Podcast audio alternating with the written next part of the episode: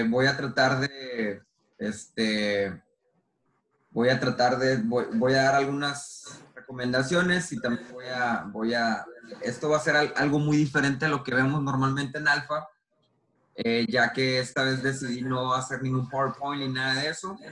¿Por qué? Porque las cosas están cambiando todos los días.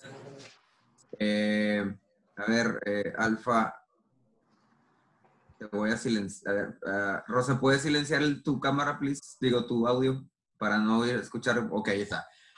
Entonces, lo que vamos a hacer en esta dinámica va a ser muy sencilla. Abrí un chat que viene al lado Ahí está al lado, no sé si lo tienen. A los que no lo tienen se pueden ir abajo, dice chat, nada más lo abren. La cámara, mira lo que trata. ¿Mira lo que trata? Mira los de Saima. Ok, si pueden silenciar sus micrófonos, por favor. Ahí nada más le pican. Ok, entonces ahí está el chat y cualquier pregunta que tengan, vamos, Grupo Agencia Donal. Ok, sí. Gracias, Roberto. Este, Cualquier pregunta que tengan, nada más tecleen o sabes que tengo una pregunta, eh, desilencian el micrófono, hablan también, etcétera. Va a haber un, va a haber un momento de preguntas, va a haber un momento en los que yo también quiero escuchar a ustedes, porque esto se trata de lo siguiente.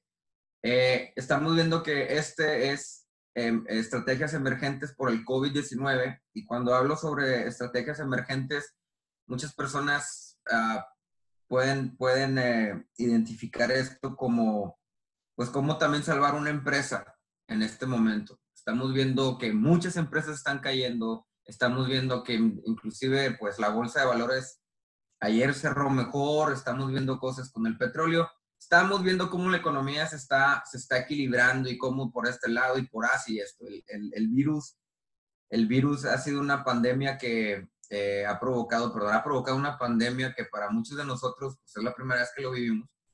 Este, y estamos viviendo una recesión también. O sea, estamos viviendo la, lo del virus, una recesión.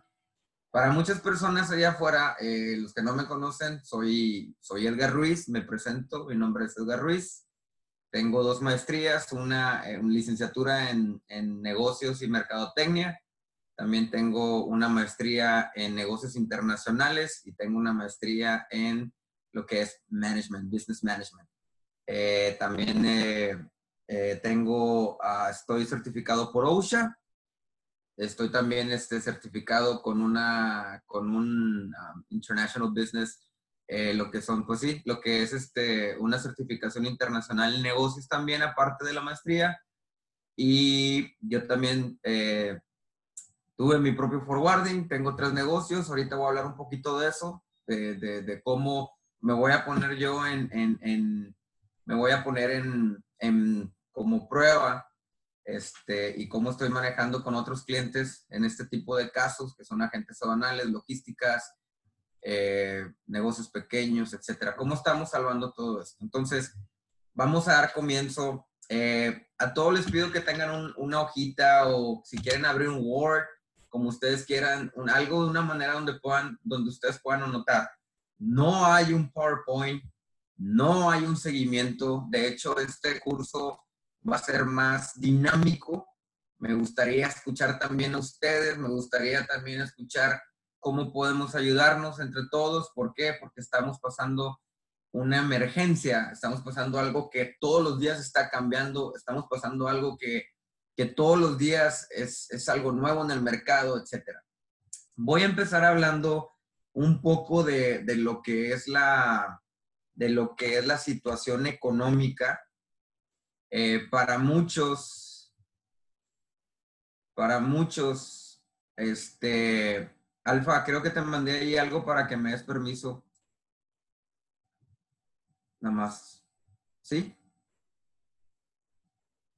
Bueno, Está bien, ok. Eh, para muchos esta, esta, esta contingencia que estamos pasando se refleja en pérdida económica, se refleja en, dinero. Eh, yo tengo una manera diferente de ver las cosas. Creo que aquí el talento humano, las personas que trabajan en la empresa, son los que te pueden ayudar a crear mejores oportunidades.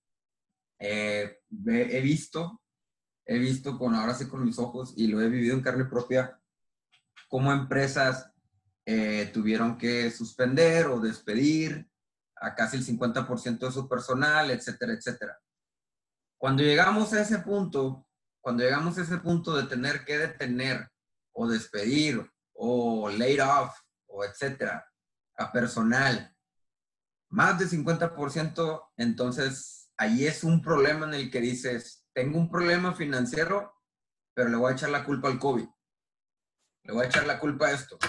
Ahí es donde tú te das cuenta y donde empezamos a ver la situación económica, socioeconómica, financiera. ¿A qué me refiero? Si yo tengo, si yo tengo una empresa,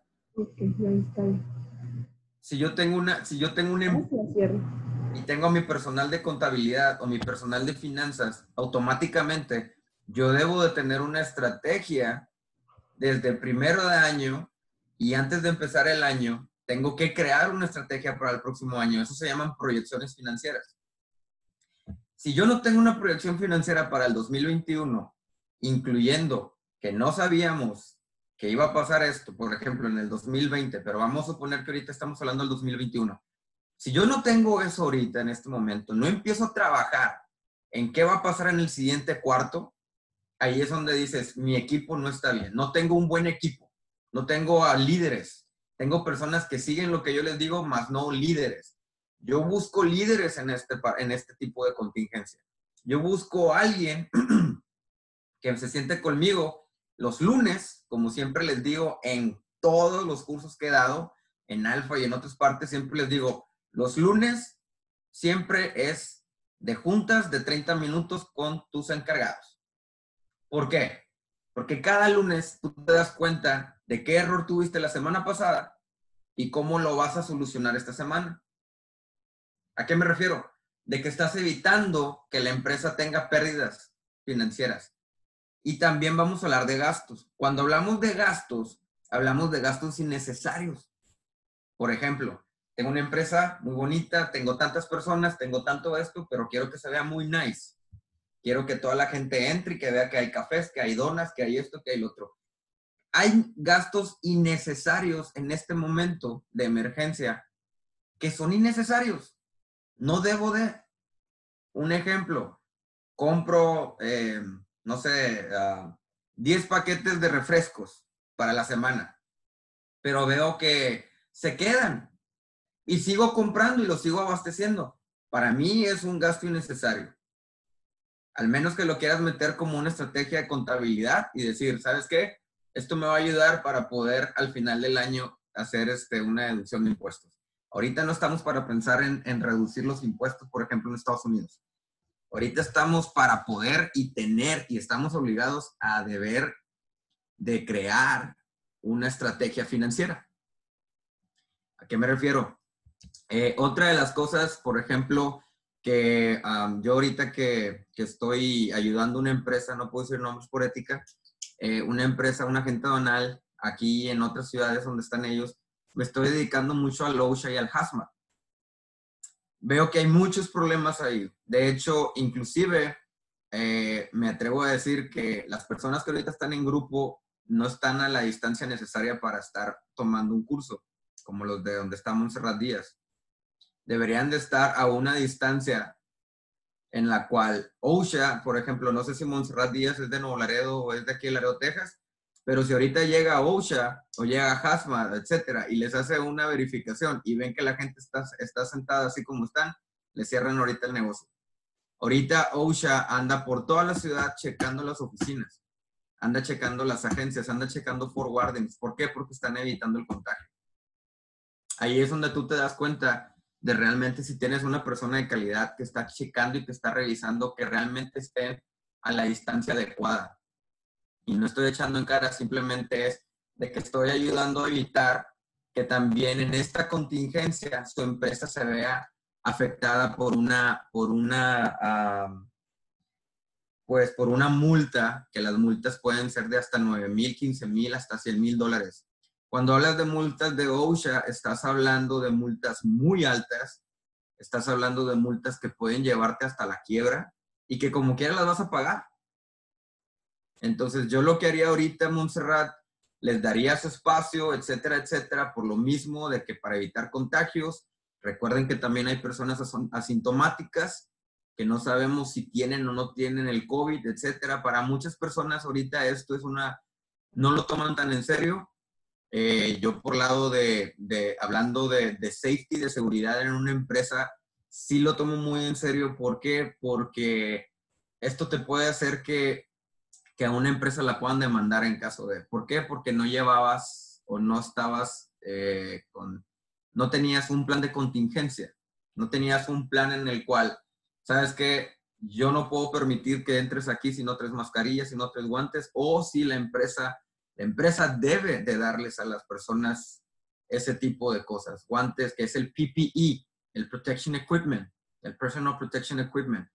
Entonces, el que traigan una mascarilla ahorita en un lugar cerrado no es suficiente. Eh, se pide también que haya lentes, los lentes esos de seguridad que venden en Home Depot, etcétera. Este, también se pide que, pues los guantes ya no es tanto porque el guante también guarda mucho virus. Eh, es más que nada que se estén lavando las manos cada 20 minutos, que hagan su plan de cuidados ahorita en este momento, de que cuando llegue la persona a la empresa, muchos están tomando la temperatura con la pistolita otros están, están eh, se les tiene que decir que cada hora tienen que estar desinfectando su teclado, su, su, lugar en donde están trabajando para poder evitar algún contagio, etc. Cuando lleguen personas también, eh, por ejemplo, los despachadores, o que lleguen personas de camiones a dejar, perdón, eh, de transporte a dejarles algún, no sé, papeles, etcétera, tiene que ser una persona que deba de cumplir con su, igual el PPE, con sus mascarillas, lentes y guantes, ahí sí guantes para poder agarrar los papeles, los desinfectas y ahora sí a la persona que se los va, que va a hacer el pedimento, que va a hacer, etcétera, la entrada a la bodega. Cuando somos un forwarding, chavos, digo porque yo tuve forwarding, cuando, tuve, cuando tuvimos, cuando tenemos un forwarding, es bien importante seguir eso. Y hoy voy a hablar de eso. Es una estrategia, ¿eh? Esto es una estrategia emergente. Estamos hablando sobre el COVID, estamos hablando sobre cómo una empresa se puede ir así a la quiebra. Ya estamos viendo que hay muchas compañías de transporte que bajaron su 50% de rendimiento. Estamos hablando de compañías grandes que están quebrando. ¿Y quién, cree que, quién creen ustedes que va, que va a tomar ese mercado esas compañías grandes? Es pregunta. ¿Quién se va a quedar ¿quién se va a quedar con los clientes de las compañías grandes que están tronando? ¿Quién? ¿Nadie? Las pequeñas empresas. Las medianas y pequeñas empresas. ¿Por qué? Porque las, las, grandes están, están teniendo pérdidas económicas por la deuda nacional o por la deuda que tienen con el, con el gobierno, etcétera. Dice las medianas que siguen abiertas. Exactamente, Roberto. Sí, sí, exactamente. Eh, esas, esas compañías que están tronando ahorita van a empezar a tener que vender sus, sus assets, o sea, sus, sus, sus, sus equipos. Van a tener que empezar para poder sobrevivir. Entonces, sus compañías en estos 18 meses que se esperan de recesión, porque se espera una recesión de 12 a 18 meses, sus compañías no van a poder sobrevivir 12 a 18 meses. Van a empezar, van a empezar a vender, a vender, a vender. Es como las bienes, los bienes raíces. Los bienes raíces en este momento, si tienes dinero, compra. Esa es la misma situación que pasa aquí las agencias, los forwardings, los, los 3PL, los 3PL, que tengan a los líderes o que tengan gente que realmente sea líder. Esas son las personas que van a ayudar a sobrevivir a la empresa. Hay una empresa que, con, la que, con la que estoy trabajando, estoy haciendo un coaching, que me gustó bastante, que les dieron laid off. El laid off es cuando, cuando, o sea, no te despiden, está suspendido, pero todavía te dan te dan para que puedas sacar el unemployment acá en Estados Unidos. Eso es una gran ayuda para las empresas. Eso es una gran ayuda para poder también ser leal a tu gente. ¿Por qué? ahorita la industria, por ejemplo, la industria automotriz, Laredo vive mucho de la industria automotriz, bastante. De eso vivimos muchos. ¿Y a qué me refiero? De que de Laredo salen, salen hacia las maquiladoras a México, lo regresan, ¿verdad? Entonces, ahorita muchas empresas que cerraron en el norte, las, la frontera lo está sufriendo. Y lo está sufriendo, estamos hablando de hasta un 50-60% que se bajó. Que se bajó ese porcentaje. De hecho, sé que hay agentes aduanales que también están sufriendo en ese aspecto. Sé que hay forwarding que están sufriendo y sé que hay custom brokers que están sufriendo peor. Pero en, la, en el custom broker hay una estrategia que es la exportación la exportación de, de, de, artículos de México a Estados Unidos, que son esenciales. Ahí es donde yo, ahí yo, yo apuntaría lo siguiente que estoy diciendo. Lo esencial. ¿Qué es lo esencial para tu empresa? No me digas. Ustedes como empresa, por eso yo les preguntaba a ustedes cuál es el rubro, cuál es la industria que ustedes manejan, porque ahí es donde ustedes se van a dar cuenta de qué, cuál es lo esencial para mí cuál es mi nicho de clientes y cuál es mi cliente más fuerte. Por ejemplo, si tengo 10 clientes, de esos 10 clientes, ahorita te puedo asegurar que tienes nomás, puede que 4, 5 lo mucho, y de esos 5 tienes 2 que están trabajando con ganas, o puede que sea uno nada más que está manteniendo tu payroll, que está manteniendo todo. Porque posiblemente es esencial. Por ejemplo, lo médico, no se va a acabar nunca. Y lo vimos en la, lo vimos en la recesión del 2007-2008. Nunca se va a acabar. Porque es una necesidad. La comida igual. Pero nada más que tenemos que tener permisos de FDA, eh, los permisos para entrar a México, etcétera. Hay muchas cosas ahí. Si no lo tienes ahorita, olvídate. Pero si ya lo tienes con ganas, eres una empresa esencial para el país y para el mundo, se podría decir. Entonces, no sé si ustedes están, están, este, si les, si alguien me puede responder, esta es una pregunta que, me gustaría que me respondieran. ¿Alguien de ustedes sigue el canal que se llama Bloomberg, tanto en internet como en, en, la cable o televisión? Se llama Bloomberg, es de noticias financieras. ¿Alguien de ustedes lo ha visto, lo ha escuchado? No. Ok, se los voy a poner aquí en, la, en el chat.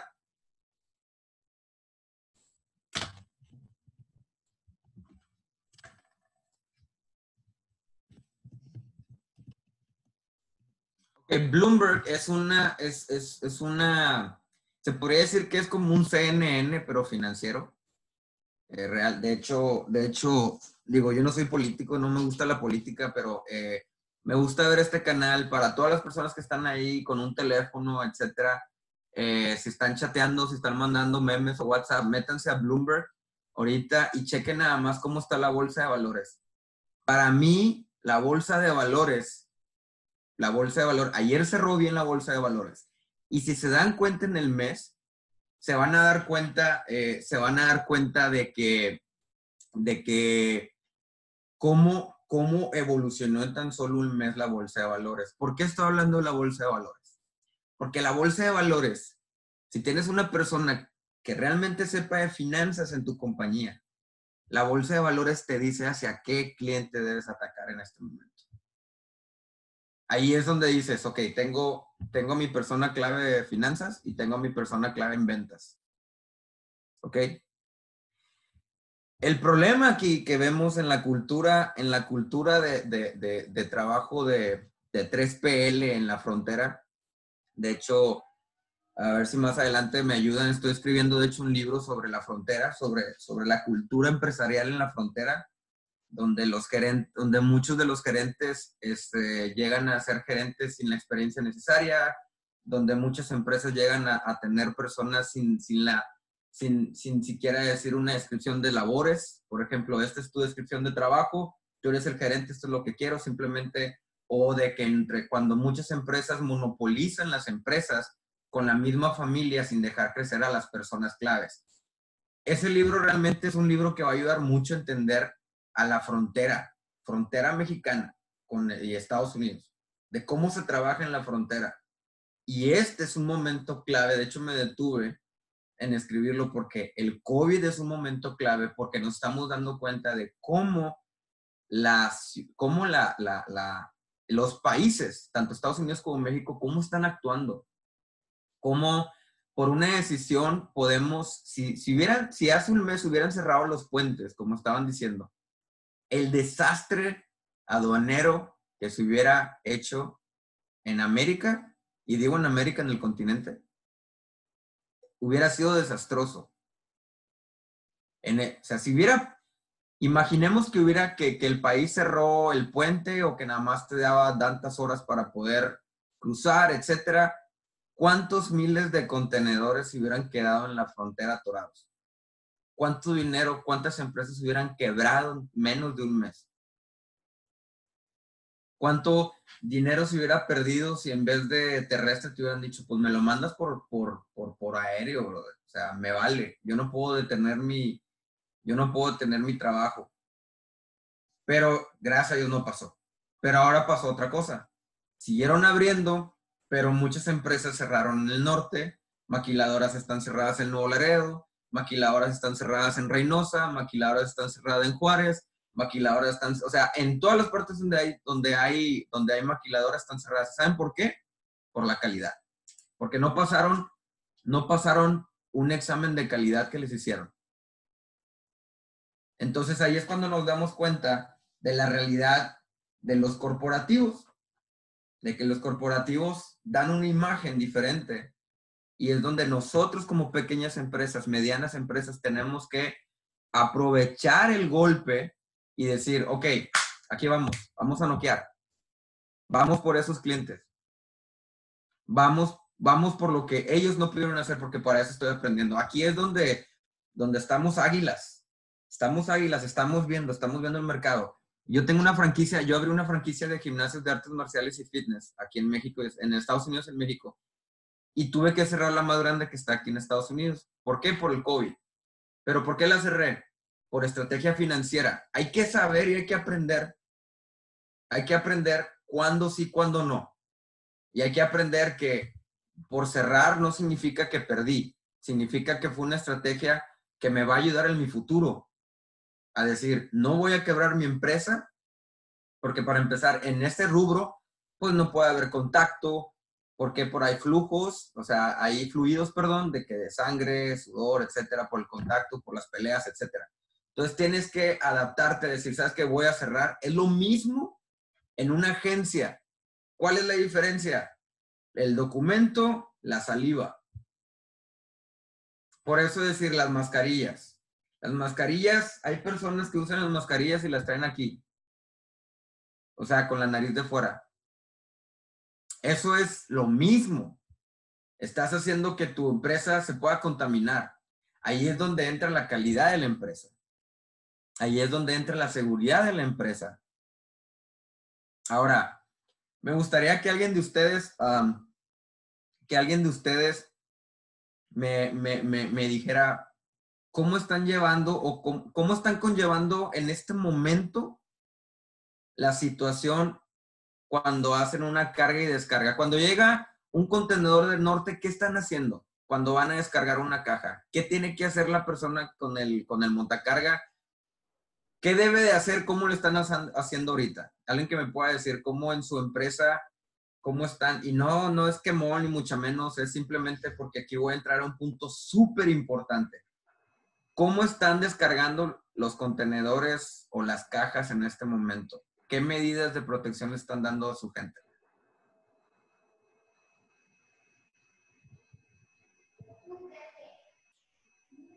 Alguien que pueda escribir por ahí o Rosa, ¿estás por ahí?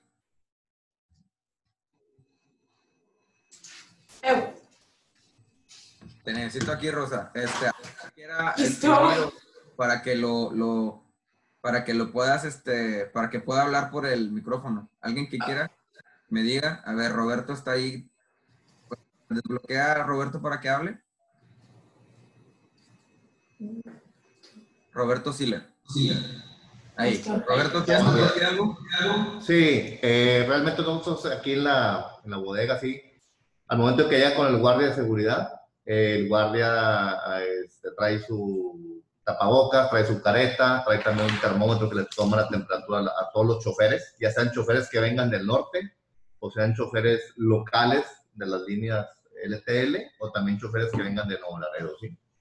Además de tomar temperatura, pues trae sus guantes y demás y ya lo asignan a un, a un andén. Eh, al momento de llegar al recibo, ahí pusimos una mica de plástico también para que realmente nomás quede un espacio de unas dos pulgadas para que puedan introducir los documentos. También marcamos en esa área de recibo, eh, tipo como están las tiendas, ¿no? El HV, con, con, unas X o unas rayas para que no se acerque el operador, ¿no? Sí. Y él ya está este, posicionada en algún andén, ya también las personas montacarguistas también, pues traen sus protecciones eh, de lentes o caretas, guantes y demás, ¿no? Realmente no hay, no hay un contacto cerca de la persona. Aunado a eso, establecimos una mecánica de tres veces al día, nueve, tres de la tarde y seis de la tarde, se hacer una sanitización de las áreas de trabajo, ¿sí? Con un tema de agua con cloro, que es lo más sencillo. Compramos unos bidones de esos como que se, utilizan para fumigar. Y, este, y fumigamos las áreas de del guardia, afuera, recibo, eh, parte de andenes, las estaciones de trabajo y demás. ¿no? Todo eso hemos tratado de, de, de, trabajar. Como tú lo comentabas, es realmente el tema es de que si se complica algo en alguna instalación, pues realmente puedes eh, perder el negocio porque te lo, te lo, van a cerrar temporalmente.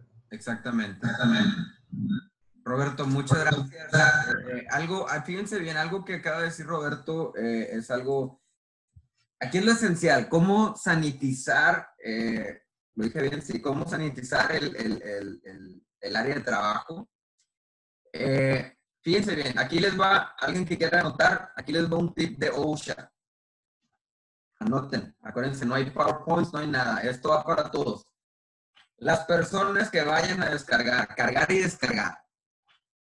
Acuérdense que hay algo que se llama PPE, que es el Personal Protection Equipment. Ese es lo que el uniforme de una persona hoy en día, que vienen siendo que lentes, cubrebocas, pueden ser las caretas, las, las face shields, como le dicen, que es toda la, toda la cara que te lo tapan. Eh, tiene que traer guante, este, inclusive se pide que traiga manga larga. Yo sé que el Laredo es muy fuerte, pero le puedes decir, ¿sabes qué? Mira, deja una camisa ahí o una chaqueta o algo cuando vayas a descargar, etcétera. Sé que mucha gente te dice, ah, me estás loco. Está bueno, ok, pero ahí te va. Tip de OSHA.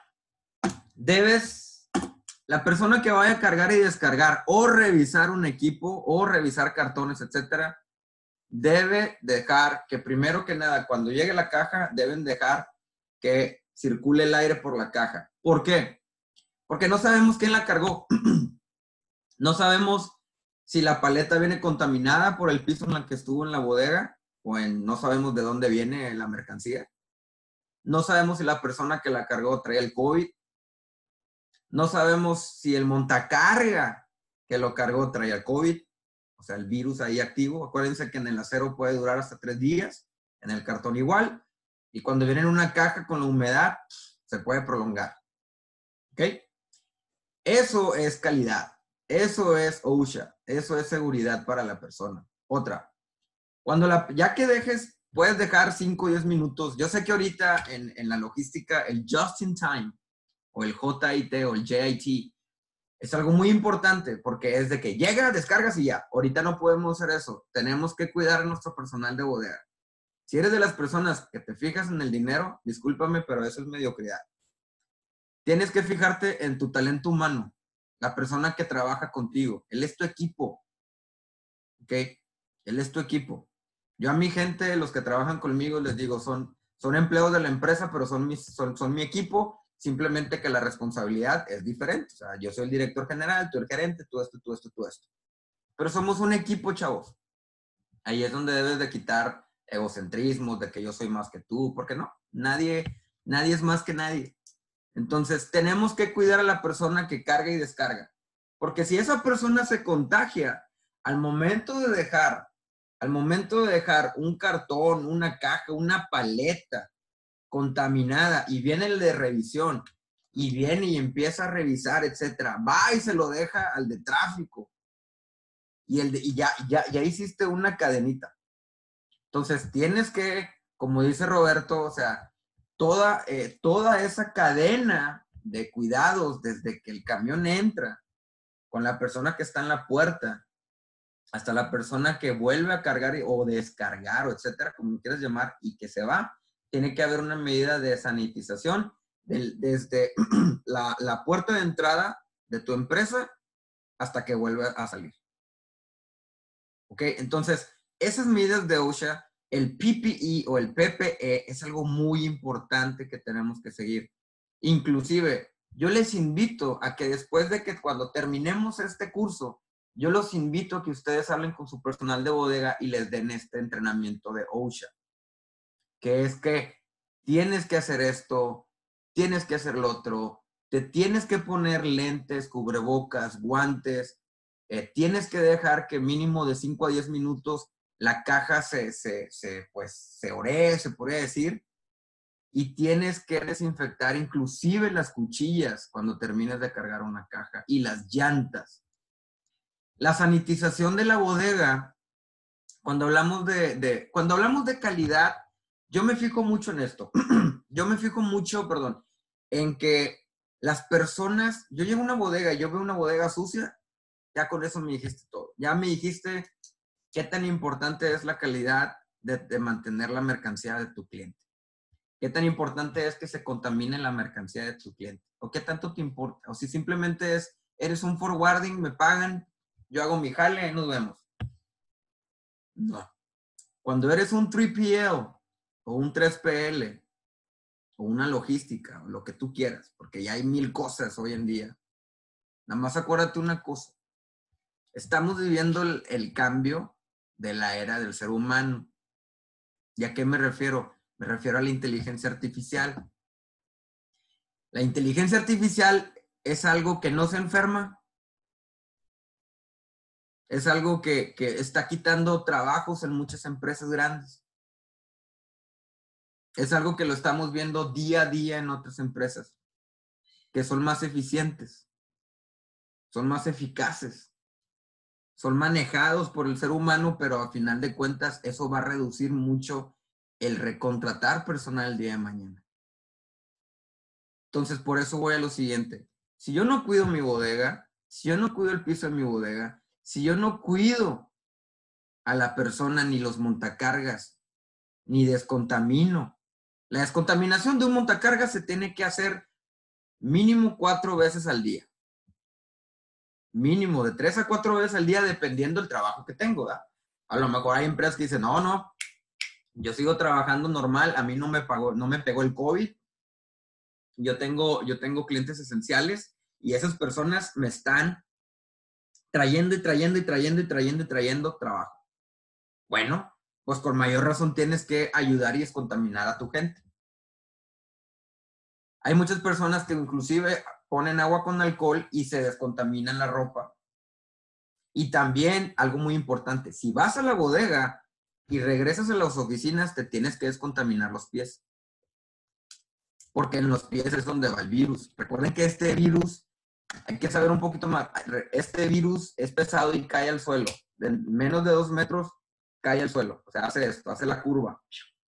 ¿Ok? Entonces, el virus se queda en el suelo. Cuando nosotros entramos a la oficina podemos contaminar y de ahí las personas se pueden contaminar de más. ¿Por qué hablo es? ¿Por qué estoy hablando de esto? Este es un sistema de emergencia de salud. Este es un sistema de estrategia de emergencia que tengo que hacer en mi calidad de trabajo. Y este es un sistema de estrategia emergente que me va a hacer sobrevivir el día de mañana. Porque si yo, si de mi empresa sale un cartón contaminado, y lo digo en el siguiente de que, por ejemplo, sé que hay personas que pues manejan químicos, sé que pues el hazmat, sé que hay personas que manejan inclusive cosas de medicamentos, suplementos, etcétera. Si eso llega a, llega a salir de tu empresa contaminado o la empresa llega a ver un problema y hace un examen de dónde fregados, perdón, se contaminó esto, van a llegar a ti y la demanda va a ser tan grande que no la vas a poder pagar. Pero hay muchas personas que dicen, ah, hombre, eso no pasa, no sí pasa, pero no te ha tocado. Ahora, Roberto dijo, dijo también algo muy importante ahorita, y eso va conllevado a lo que voy a decir. La ciudad de Laredo, a los que están, a los que están en Laredo, Texas, la ciudad de Laredo tiene ahorita una, pues, un mandato en el cual están yendo agencia por agencia, forwarding por forwarding, logística por logística, todo lo que tenga que ver con transporte, logística, todo eso están yendo. Te encuentran algo mal, vámonos, cerrado, hasta que descontamines y pagues la multa, papá. Es ahí donde dices, ¿vale la pena seguir trabajando como estaba trabajando? ¿O vale la pena tomar este curso y decir, tengo que hacer el cambio? Tengo que em, implementar en este momento. Tengo que empezar a implementar los cambios.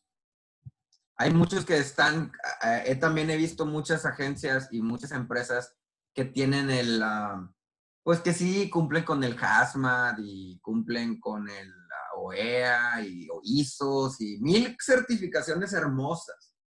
Así se ven los títulos acá arriba con ganas. Llegas y ves el trabajo y dices, no puede ser. No hay calidad. ¿Cómo pasamos esta certificación? O nada más fue porque vino el cliente o porque vino la certificación y todo muy bonito y luego después allá la mexicana. No, chavos. Este es el momento en el que tenemos que hacer el cambio importante y en el que tenemos que hacer ese, esa, esa transición hacia la nueva era de la logística. Va a haber muchos cambios, inclusive me atrevo a decir que los países van a meter muchas este, ah, pues, sanciones a, las, a los forwardings o a las importaciones, exportaciones, etcétera, que no vayan a cumplir con algún, con algún requerimiento y eso va a ser de ley, es internacional. Si en el 2000, cuando fue lo del 9-11, los aeropuertos cambiaron, olvídense, ahorita en el 2020 los aeropuertos van a ser una ridiculez. A los que han viajado fuera del país y a los que han regresado, se van a dar cuenta y pueden recordar las, las, hasta te vas una hora para que te revisen, para poder pasar aduanas, etcétera, etcétera. Imagínense cómo va a ser ahora en la espera. Simplemente para cruzar al puente, estaba escuchando que ahora creo que te van a tener que hacer un examen, no sé si sea cierto. Este, eh, vamos a Nuevo Laredo y vemos que te están tomando la temperatura y te toman notas y vemos que los puentes están llenando y luego de regreso es algo similar. Ya las fronteras ya están poniendo ese tipo de cosas. Entonces ya es ahí para que te pongas a pensar, oye, realmente sí va a venir algo fuerte en esto va a venir, viene algo, viene, viene un cambio muy fuerte en la logística que se va a pedir. Es algo que viene. Es algo que viene. El mundo no va a regresar y no va a trabajar como estaba trabajando hasta el, el mes de febrero. Eso es un hecho. El mundo está cambiando. El mundo en este momento, en la economía está cambiando, va a cambiar. Puede que vayamos a sufrir un cambio económico de poderes, puede que Estados Unidos se vaya, si, si Estados Unidos sigue imprimiendo mucho dinero, y esto es económicamente, y esto es para que pongamos, esto es financiero, si Estados Unidos sigue imprimiendo, imprimiendo, imprimiendo dinero para poder ayudar al país, etcétera, que tiene mucho dinero como quiera, este, el dólar se puede devaluar por la deuda que tiene con China. ¿Ok? Ahora, si se dan cuenta, ¿qué es el pro para ustedes como forwardings, agencias, etcétera? El pro es el siguiente. El pro es que países como China y entre otros asiáticos que no, que no figuran en, los poderes políticos, etcétera, como Taiwán, Taiwán realmente está, si ustedes ven las cifras del COVID en los países se van a dar cuenta de, de que países como, como esos no están tan afectados. ¿Qué significa esto? Que ellos van a tener un, un libre mercado el día de mañana. India está moviendo sus compañías de China hacia India para poder quitar o competir contra China, porque de hecho, si muchos de ustedes saben, India es un, es un poder muy grande en lo que es este, exportaciones. Y lo vemos en la parte tecnológica. Entonces, como, la, como, como ahora la, la inteligencia artificial viene con todo, India va a poder tomar parte y va a poder competir contra China y ahora nosotros vamos a tener más, más importaciones o exportaciones o como quieran llamarlo que van a venir desde India. Vamos a tener más inbounds, vamos a tener más esto, vamos a tener etcétera, vamos a tener más mercancía que venga de Taiwán porque lógicamente Estados Unidos va a tener que meter una restricción. De hecho, lo vimos hace un mes. Yo lo sufrí con una mercancía que traje. Un mes estuvo parada en, en California este, en los contenedores. ¿Cuánto tiempo se va a, detener ahora esto? ¿Cuánto tiempo las, empresas grandes, que son las directas, y nosotros pues vendríamos siendo los indirectos, en la parte de la importación, se van a ver afectadas por ese tipo de cosas? De que Estados Unidos probablemente va a decir, ok, este país lo voy a meter en cuarentena, no me importa, se va a meter a cuarentena dependiendo del tipo de mercancía que es. Es ahí donde yo tengo que crear otra estrategia emergente. Esa es otra estrategia emergente que yo voy a tener que crear a partir de. O sea, ¿qué va a pasar si Estados Unidos mete en cuarentena la mercancía de este cliente? ¿Cómo lo voy a poder sustituir? ¿Qué voy a hacer? ¿Qué el cliente? ¿Qué etcétera? ¿Cómo voy a ayudar yo a mi cliente? Esa es otra cosa. Esa es otra estrategia financiera. ¿Cómo voy a ayudar y cómo estoy ayudando a mi cliente en este momento? Ese no se los voy a decir. Eso ustedes lo tienen que saber cómo estoy motivando a mi, a mi cliente para que se quede conmigo y cómo estoy incentivando a mi cliente, pues para que en este tiempo de recesión y de COVID, etcétera, que está realmente sufriendo el mundo, ¿cómo voy a hacer que el día de mañana diga, eh, ¿sabes qué, Víctor? Yo me quedo contigo. Yo me quedo contigo, Víctor, porque realmente me echaste la mano, entendiste, trabajamos de esta manera, muchos dan créditos, mucho esto, mucho lo otro, pero es la manera de poder también incentivar a que tu cliente no se vaya y que tu cliente se, quede contigo.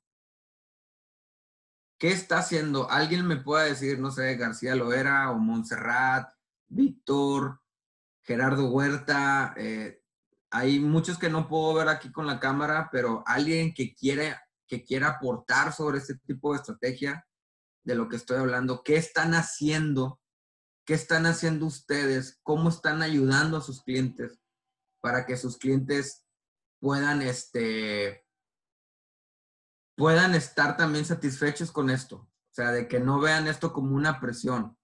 ¿Qué están haciendo ustedes con sus clientes en este momento? Alguien que quiera compartir, no me tienen que dar el santo grial, pero alguien que quiera compartir una medida de ayuda hacia sus clientes.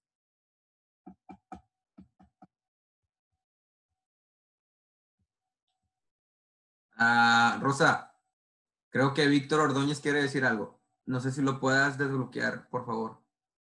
Ah, ¿no? Ah, ah, ok. A ver, ¿alguien? ¿Víctor? Ah, García Loera, ¿usted? Montserrat Díaz, ¿alguien de ustedes? Nadie. Gerardo Huerta, señor. Roberto, usted siempre es bien activo. A ver, disculpa, entre una... Ah, ok, no, no hay problema, no hay problema. Roberto, ¿quieres compartir algo? A ver, ¿lo puedes desbloquear, Alfa? Ahí mero. Sí. Fíjate que realmente ahora cuando, bueno, también dentro de la sanitización también hacemos lo de los montacargas, ¿verdad? También ese paso se me pasó a comentarlo. Ahora, con los clientes, hubo, dos clientes que al inicio de esta contingencia también nos pidieron que su material lo sanitizáramos también realmente, ¿sí? En lo que ellos eh, implementaban ese proceso al arribar a su bodega en México. Principalmente ellos están ubicados en Monterrey, ¿verdad? Entonces, al principio sí se nos hizo un poco raro, eh, curioso, porque pues nunca había pasado eso, ¿verdad? Entonces, sí este, implementamos una medida pues, en, en, horas de hacer la mezcla como con alcohol, comprar los bidones y empezamos a apoyarlo, ¿no? Sí. Y también entendimos que realmente, pues, para protección de todo, ¿no?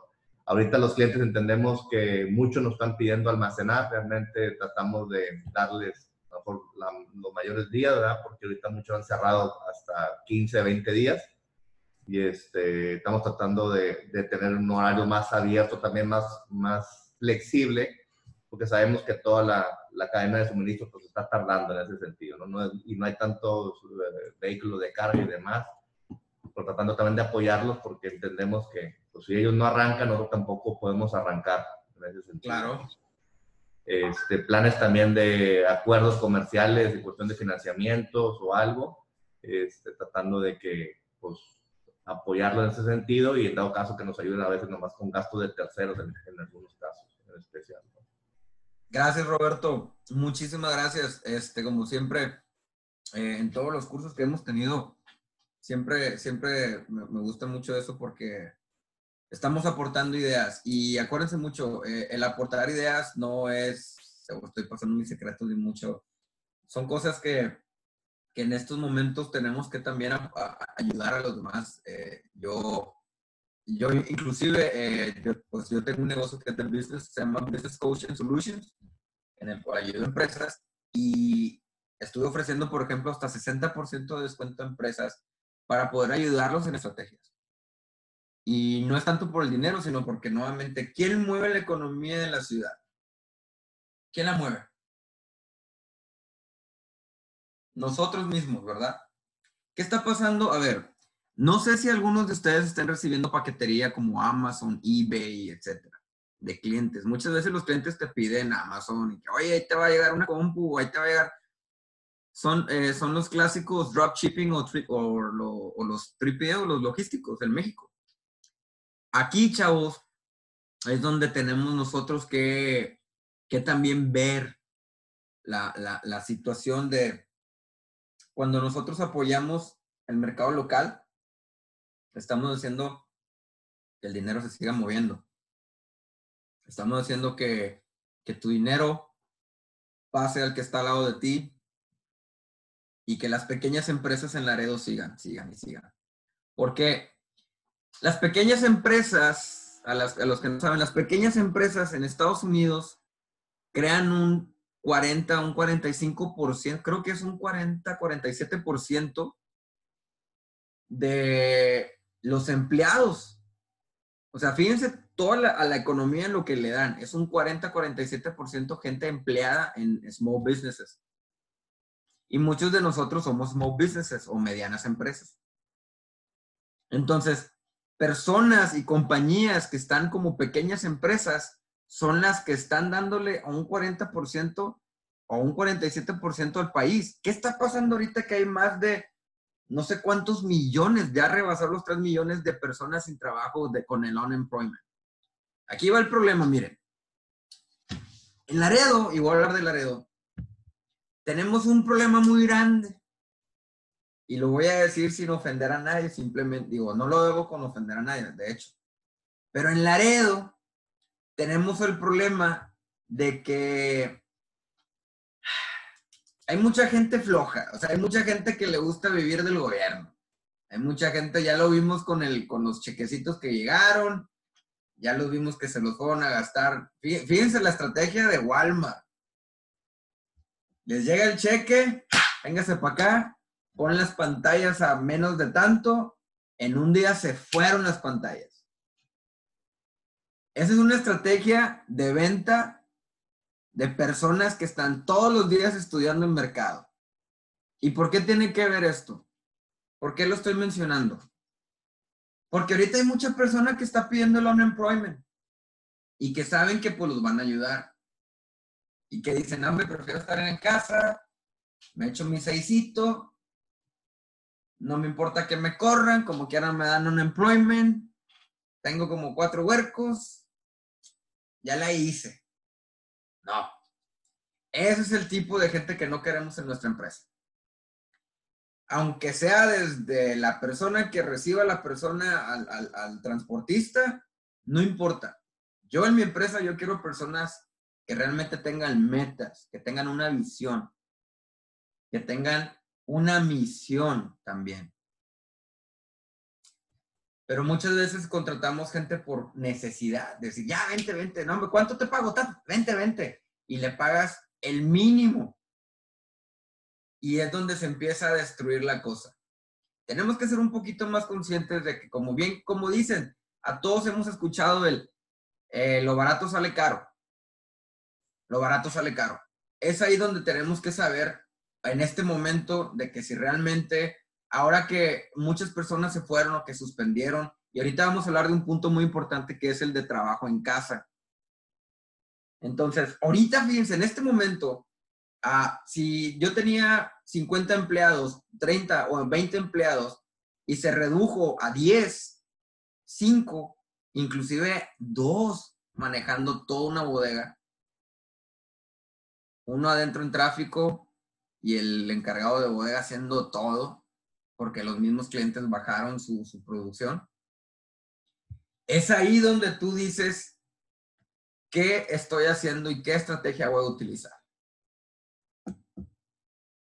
¿Qué voy a utilizar? ¿Cómo voy a hacer que mi gente realmente también tenga esa lealtad hacia mí? Porque ahí les doy la mala noticia. La mala y la buena, económicamente hablando. La mala es que ahorita todos estamos sufriendo la, la, pues la, la frenada económica, ¿verdad? Estamos viendo eso en este momento. La desaceleración. Pero después de ahí viene la ola de impacto. ¿Y a qué me refiero con la ola de impacto económica? Cuando las empresas grandes empiezan a abrir, van a tener una necesidad tan grande de tener que producir y producir y producir y producir y producir, que las personas, perdón, que las empresas como nosotros, las pequeñas, van a tener mucho trabajo porque hubo empresas grandes, logísticas grandes que tronaron, que ya no pudieron, o que vendieron su cartera de clientes a medianas empresas o pequeñas empresas. Ahí, en ese momento, es donde digo, ok, o les doy laid off, los suspendo, los corro. Porque me va a salir más caro tener que recontratar gente, entrenarla con la visión y la misión de mi empresa, o con el tipo de cliente que tengo y que lo tiene que manejar y que tiene que tener su licencia de hazmat y que tiene que tener su licencia de montacarga y que tiene que hacer esto y que tiene que hacer lo otro. Ahí es donde entra qué voy a hacer, cómo lo voy a manejar y por qué lo tengo que manejar de esta manera. Entonces, si en este momento estamos viviendo el cambio o estamos sufriendo la nueva o la innovación o la adaptación de la situación, es donde yo tengo que poner cartas en el asunto y tengo que empezar a reescribir mi plan de trabajo. Hay muchas empresas que ni siquiera saben lo que es un business plan, ni siquiera saben lo que es un SWOT analysis, ni siquiera han hecho un, un, una, un financial strategy. ¿Pero por qué? Porque estamos acostumbrados a decir, trabajamos al día, brother sale la chamba, te pago el viernes. No. ¿Cuántas empresas hoy en día están sufriendo, inclusive de tanta pérdida económica, de tanta pérdida de gente eh, y también del unemployment? ¿Cuántas personas están dando laid off? Que eso está bien porque le estás ayudando a tu empresa. O sea, si ustedes van a dar laid off a sus empleados, que laid off sea para, y le tienes que explicar, Human Resources o Recursos Humanos le tiene que explicar por qué se laid off, por qué se le está dando y que no está perdiendo su trabajo. Que están en la primera fila para cuando esto se alivie, ellos sean recontratados.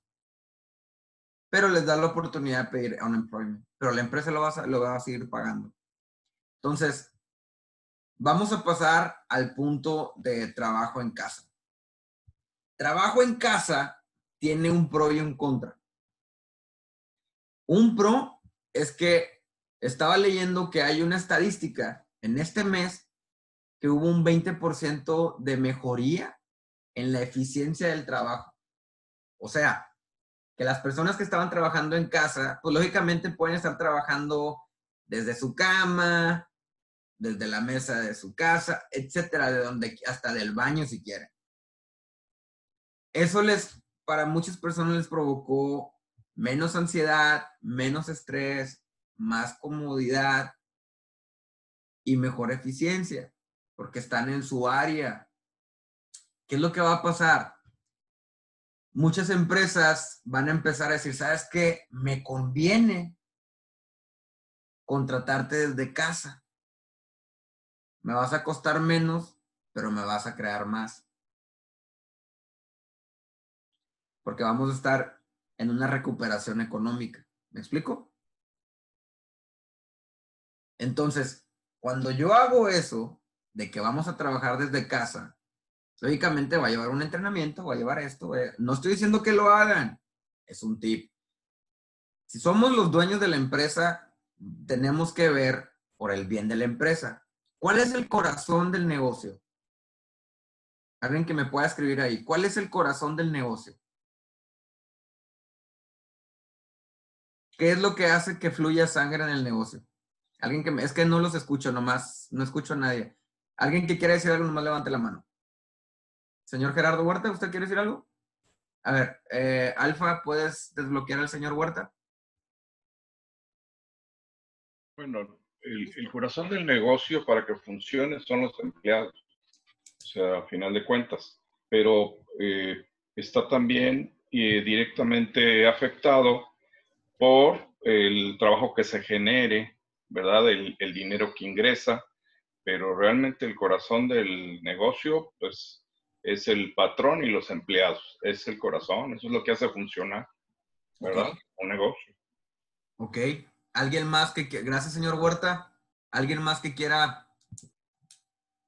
¿Nadie? Ok. El corazón del negocio, eh, exactamente, lógicamente, ¿qué es más importante? ¿El empleado o el cliente? El empleado. Ah, ya lo, no lo escucho, señor Huerta. Perdón. Ah, Alfa. Los dos son importantes, a final de cuentas. Porque el empleado es el que nos ayuda, ¿verdad?, a que funcione el engranaje del negocio. Pero el cliente, lógicamente, es el que nos da esa, ese ingreso para que pueda funcionar, para aceitar el engranaje. claro, claro. Definitivo.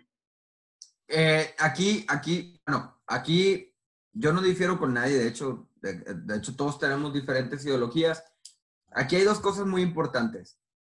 Lo que hace que fluya la sangre en una empresa son las finanzas, ¿verdad? Es el dinero, ya sea por parte del cliente, por parte del empleado, por parte del patrón. En una empresa, las finanzas es lo que hace que esto crezca, que haya una expansión, que haya un desarrollo, que haya una evolución y que haya mucho más. ¿Quién nos va a provocar las finanzas ah, buenas? El empleado. Ahí entra recursos humanos. ¿Por qué? ¿Por es más importante el empleado en este caso? Porque cuando yo tengo un, a un empleado que está muy entrenado, me va a provocar que mi cliente esté satisfecho y que mi cliente también me pague a tiempo, ¿verdad?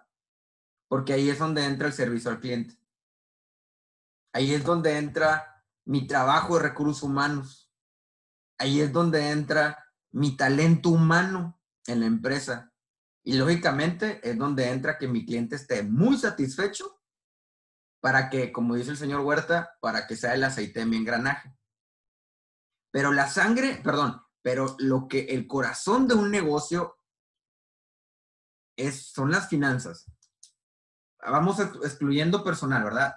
las finanzas. Si no hay una buena finanza, una buena contabilidad en mi empresa, se me van a tapar las arterias y el tapón en el corazón y ¡pum! Voy a tener que tronar. Por eso muchos hacen el, la bancarrota. Ahora, si, si vuelvo a tener, vamos a hablar sobre, esta es una emergencia de COVID, ¿verdad? Estamos viviendo algo que este año eh, este año, pues ya vimos a los que, no sé si alguien aplicó para lo del PPP, que es el Payment Protection Plan del gobierno. Sí, ah, sí, sí, perfecto. Yo apliqué para él también. Muchas, muchas empresas, nosotros, Víctor, gracias. Muchas empresas, yo de las tres empresas, nomás apliqué a dos y nada más recibí en una. Y no recibí todo, recibí una parte. ¿Por qué? Porque el gobierno por ejemplo, muchos de los que aplicaron a los 10 mil dólares de emergencia y otros que aplicaron para el PPP, o sea, de que hago un millón, dos millones al año, etcétera, tengo tantos empleos, etcétera. Pero hay algo que no te dicen. Hay una fórmula, hay una fórmula que tú tienes que dividir, que es tus ganancias del año es 12 eh, dividido por 12 por 2.5. Ahí si quieren apuntarla. Es 12, es, perdón, son mis ganancias anuales dividido entre 12 multiplicado por 2.5. Ese es el total de lo que te cuesta tu empresa al mes. Ese es el, ese es el, ese es el total de lo que estás operando en payroll. Haz de cuenta. El 2.5 dividido entre, o sea, lo que es el, entre, eh, la, lo que es el anual entre 12 por 2.5. ¿Ok? Eso es lo que me va a crear que en el PPP o los que están aplicando por medio de bancos, etcétera, les van a pedir. Por eso es muy importante que su contabilidad o que el contador que tengan o la persona de finanzas esté bien al tiro de cada cosa que estén haciendo ustedes en la empresa. Ahora, hay cosas también que como eh, emergencia, eh, emergencia eh, sanitaria en este aspecto, estuve leyendo que el gobierno va a, se podría decir, motivar a las empresas como de logística, transporte, etcétera, el próximo año. Creo que va a haber un incentivo empresarial, económico. ¿Por qué? Porque muchas, muchas detuvieron, muchas detuvieron su operación y otras siguieron trabajando por lo esencial. ¿Qué puede ser? Puede que haya un perdón de impuestos, puede que haya una reducción de impuestos, puede que haya una inyección de dinero a las empresas que ayudaron al país en lo esencial. No me crean, estuve leyendo sobre eso en la economía, eh, estuve leyendo que el IRS está viendo eso también, entonces chéquense muy bien cómo van a manejar sus, su parte financiera este año en el 2020 todo lo que sea de sanidad, todo lo que sea sanitario, todo lo que sea cloro, etcétera, etcétera, eso es parte de, del PPE, de eso es parte de, bueno, perdón, eso es parte de la protección de su empresa. No estás haciendo un gasto en vano. Yo prefiero gastar en cloro en este momento, en conseguir alcohol de 70%, etcétera, en comprar café, en comprar cocas, en comprar cosas que son innecesarias ahí es donde tengo que reducir el costo. Ahora, si ustedes se van a, lo que es la, cuánto me cuestan esos gastos innecesarios al año, te vas a dar cuenta que es mucho dinero que ahorita puedo utilizar para que pueda sobrevivir con dos, tres empleados más al año. Es ahí donde tengo que hacer la fórmula. Me cuesta más esto pero si dejo esto, voy a poder mantener dos empleados. ¿Ok? La operación de la empresa en este momento está cambiando para todos. Está cambiando para todos, hasta para las grandes empresas que están, están monetizadas por el gobierno. Otra de las cosas que estamos viendo aquí es la, la, la industria aérea hay muchas compañías que le importan a las industrias aéreas. Por ejemplo, Boeing, por ejemplo, a la milicia. Esas empresas ahorita ah, están como esenciales. Creo que es el momento en el que tengo que echarle un ojo a todo ese tipo de negocios. Así sean, así sea que les importes un tornillo a Boeing, así sea que le importes cualquier cosa mínima a la industria aérea en este momento es negocio.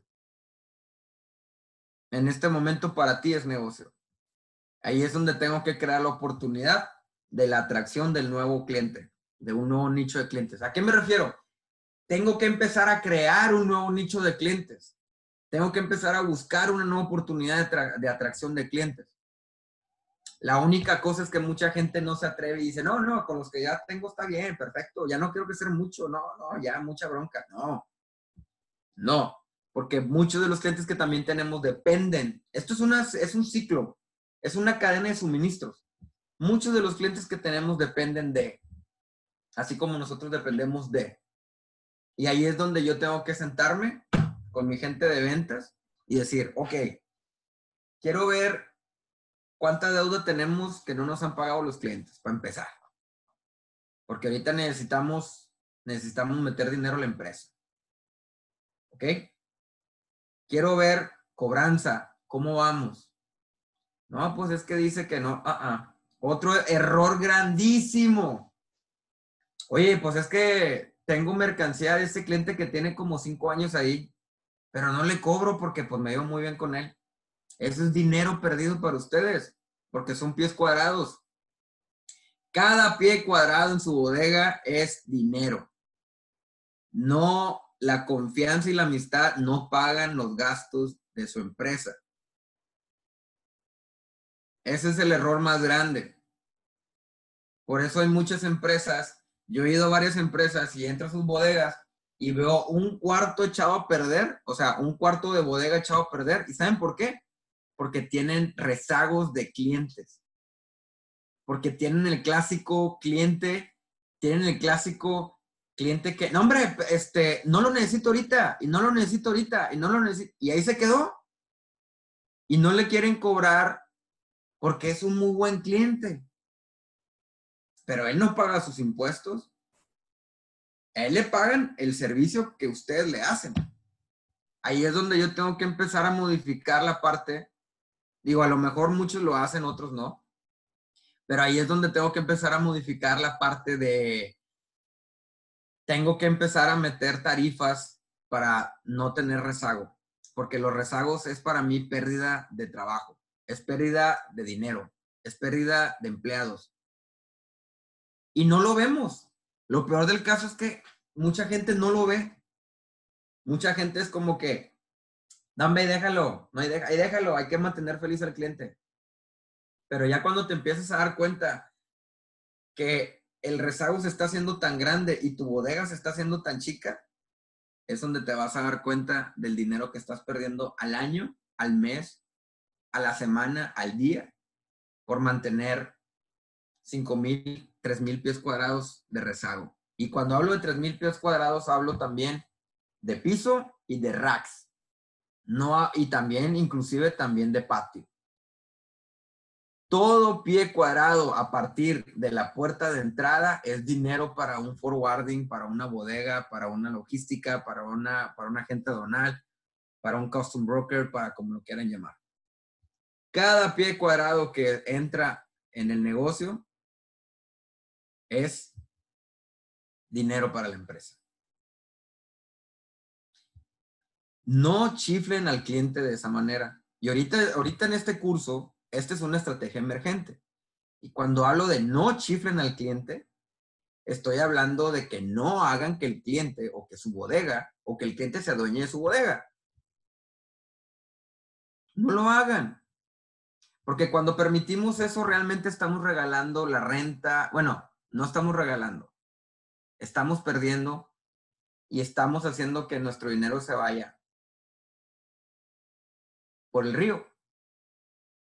Esa es una estrategia económica, es una estrategia de dinero, es una estrategia financiera y es una estrategia emergente. Si lo estás haciendo, es momento de que hablas con tus clientes y les digas, ¿sabes qué, brother?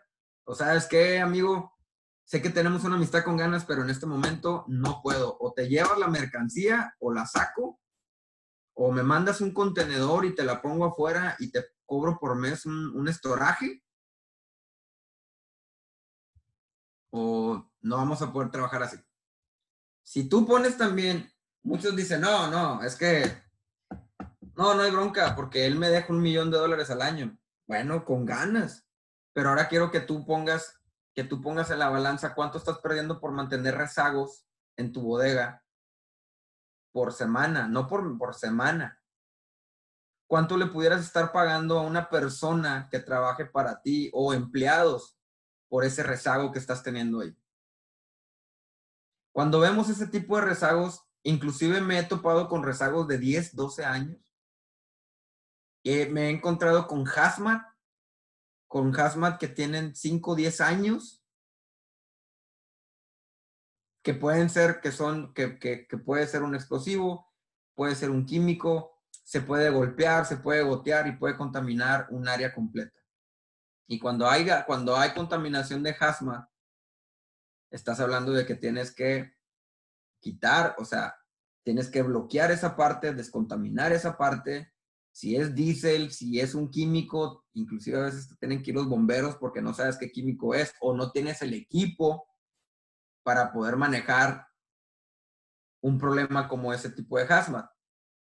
A los que no manejan hazmat, pues bueno, eh, no hay problema. Pero fíjense mucho, apunten esto, rezagos de clientes es pérdida de dinero. Y tengo que hacer una estrategia para con ellos. Tengo que poder mantener una relación, una relación de negocio óptima, positiva, pero también tenemos que hacer que ellos entiendan de que desafortunadamente no puedo mantener su mercancía aquí. Regrésala. Ven por ella, dime qué podemos hacer, pero tenemos que hacer esto. Necesito esa parte de mi bodega.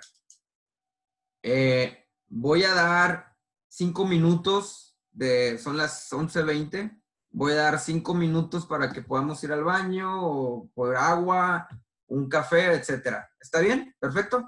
Gracias. Venga, ahorita regresamos. No se vayan. Y a los que por favor las cámaras, arreglen las cámaras porque no veo, no veo a García, Trata, Saima, Claudia, Claudia, Claudia Rodríguez y Rosa Manríquez. No los veo. Cinco minutos, agüita, baño, lo que quieran, panecito, cafecito. Ahí nos vemos.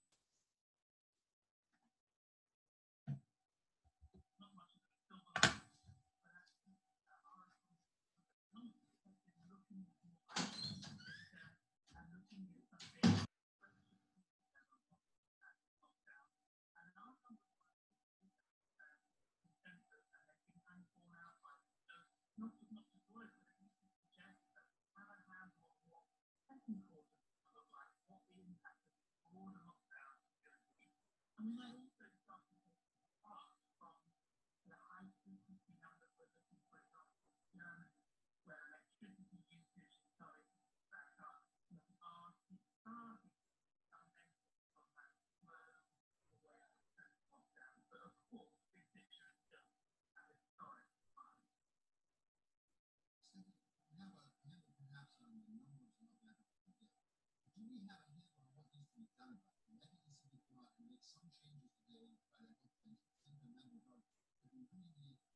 Christmas trees. I think it's fair to say that both the United States Farm Bureau, the first response is we have to support the fact that we're protect the supply side. But I do we get demand going then? We want consumers to accept them so long they think it. I'm concerned about their. Yeah, I'm not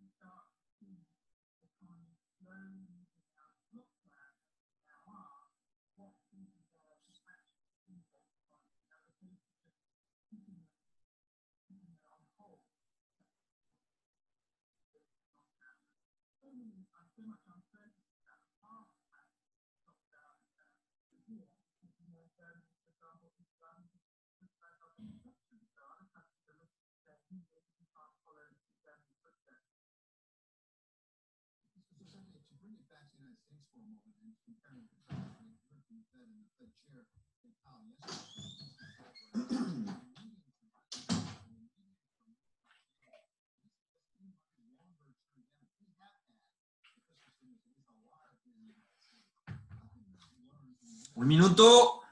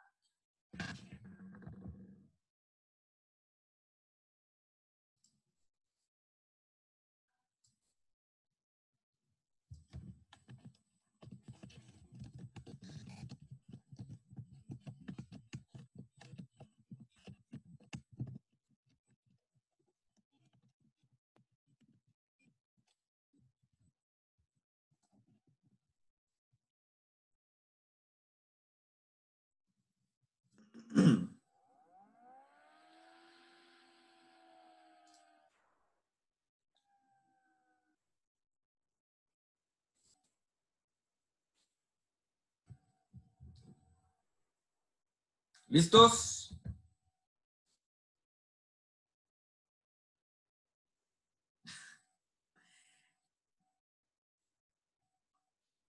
¿Qué onda, Roberto?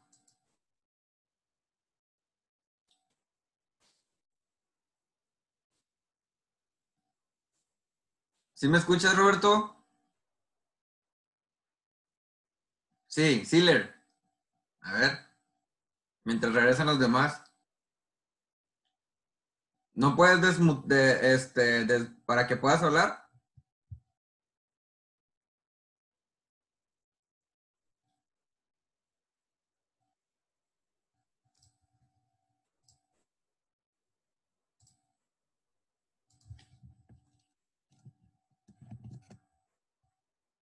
Ah, ah, Rosa, ¿puedes, puedes, este, para que hable el señor Roberto?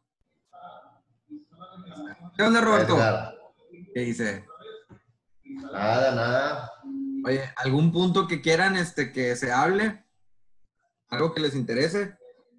Médicos, dice, yo tengo una cartera de 5 mil El otro, asegurados. Dice, y solamente uno me habló por lo del COVID. Dice, me han hablado muchos, pero, pero uno que sí, que está bien mal, o sea, lánzate, ¿verdad? No, es que si no estás contagiado, te vas a. Total que ya no habló, me dice, Bueno, buenas. ha sido confirmado, porque el seguro lo cubre. Dice, Les pregunto "Ah, que- ese pedo", me dice, ¿Hay algo, algún tema que, que Eh, quieran, que quieran que se toque? Apunten en el chat o digan. yo- Voy a, voy a hablar algo sobre, sobre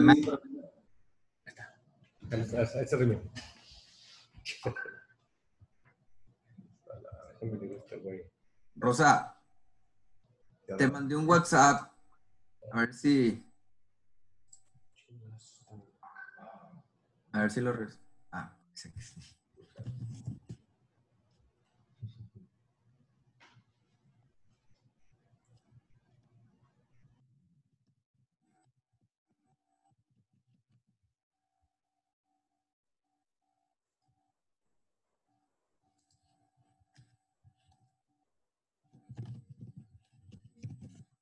A ver. ¿Ya se conectaron? García Loera, buenas. García Loera, ¿usted tiene algún punto que quiera que toquemos? No, no le escucho. La, la, ¿Lo puedes desbloquear a la, a la señora García, por favor? Loera.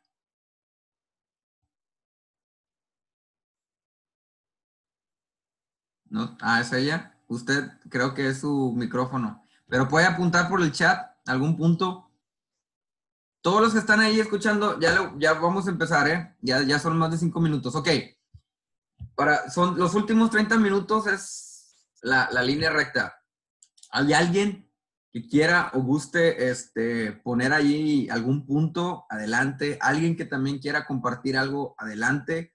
Voy a hablar ahorita algo de, sobre, algo de estrategia, algo también de management, algo de, también cómo motivar a nuestra gente, ¿verdad? Eh, vamos a empezar. Aquí hay algo que me gustaría enfatizar, eh, bueno, hacer énfasis, que es por qué también los negocios llegan a fallar. Y, y uno de esos, pero no es que lo tengo aquí apuntado, miren. Hay algo que se llama, que se llama la práctica del management. ¿ok? En esa práctica, a los que son gerentes o dueños, esto es muy importante lo que voy a decir. Tenemos estos puntos que voy a tocar, ahí van. Tenemos que saber qué realmente estamos haciendo. O sea, tenemos que saber qué supuestamente debemos hacer. ¿Verdad? Como managers, como gerentes, como dueños, patrón, como quieran llamar. Tenemos que saber cómo vamos a dirigir a un equipo como pirámide. Acuérdense que está la pirámide. Nosotros estamos en la punta. Cuando somos, ya sea en la, en la parte gerencial, está la alta, la media y la baja. En este momento, ¿cómo vamos a poder conllevar y cómo vamos a poder entrenar a la gente, a las personas que están en la parte media y baja? ¿Cuál va a ser el mensaje que vamos a enviar hacia nuestro personal? ¿Verdad? Para poder trabajar y conllevar en esta eh, pues pandemia. La otra es, necesitamos saber qué tan lejos tenemos expectado para poder, este, pues, para poder hacer nuestras responsabilidades, poder delegar las responsabilidades. ¿Cómo delegamos? Esa es una palabra que utilizo mucho. Las palabras de delegar es fuerte porque no todos son responsables y no todos les gusta, ah, no todos les gusta adquirir una responsabilidad. A ver, García Logra dice, si puede ser un poco más específico en el apoyo que sea el gobierno. Ok, ahorita voy a hablar de eso. El PPP, ok. Este, tenemos que saber cómo delegamos a esas personas. Y ese, señora García, ese es un punto muy importante. ¿A quién le voy a delegar yo la parte financiera de la empresa para el PPP, del apoyo del gobierno que está diciendo? Nosotros muchas veces vamos con los bancos.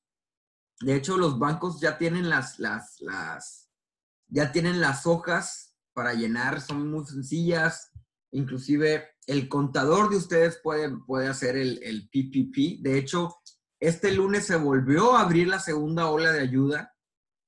Así que aunque hayan, aunque hayan hecho la primera, pueden hacer la segunda. Y es muy sencillo, lo pueden hacer ustedes, pero si como ustedes tienen un negocio grande, etcétera, yo prefiero ir con el banco o mandar al contador o mandar a la persona que se encargue de finanzas y es, quiero aplicar para el PPP ya, ya, porque el dinero se está acabando. ¿Cuál fue el problema del gobierno de Estados Unidos en la primera ola? Que el dinero se quedó en, en, las empresas grandes. Se quedó en las empresas que ya, ya millonarias. Roberto Siller, sí, así es. Eh, eh, IBC también está ayudando, BBVA está ayudando, Wells Fargo. Eh, de hecho, hay bancos que ya no están ayudando, pero porque no, no porque no quieran, sino que les detuvieron eso para poder, para poder seguir tramitando los de, la, los de la primera que van a entrar ahorita. Entonces, esa parte es muy importante de que ahorita terminando este curso, se vayan o hablen al banco y decir, oye, quiero aplicar para el PPP, que es el 3P. Aquí está, déjenme se los debo. Ahí está. El PPP, así se llama. Los bancos están, dice, combinación de los contadores y los ejecutivos del banco. Exactamente. Ahí, ahí los bancos, el, el, el banco tiene que aportar y pues la, verdad que el, si tienen a sus contadores, pues ellos tienen que llevar las cuentas porque pues el banco les va a pedir números.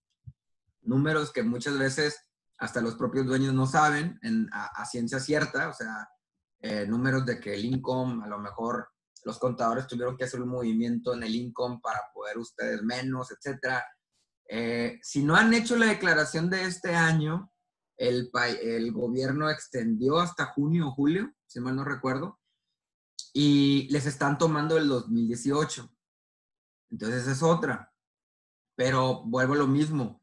Eh, otra cosa es si se pagan con 1099, si se pagan con el W2, etcétera, etcétera. Todo eso sus contadores lo deben de saber. entonces, hablando del management, lo que ahorita de la delegación de funciones, tengo que también saber eh, tenemos que saber que la persona que, le delegamos, que también va a hacer su trabajo. Hace poco hablaba con un, con un, este, con un buen amigo y, y estábamos platicando sobre este tema y, me, y decíamos que las, los que van a subsistir después de esto son las personas o los, los negocios que supieron tener a su grupo de líderes bien, bien delegada, bien delegado. ¿Por qué? Porque esas empresas son las que van a estar al tanto de diferentes mercados.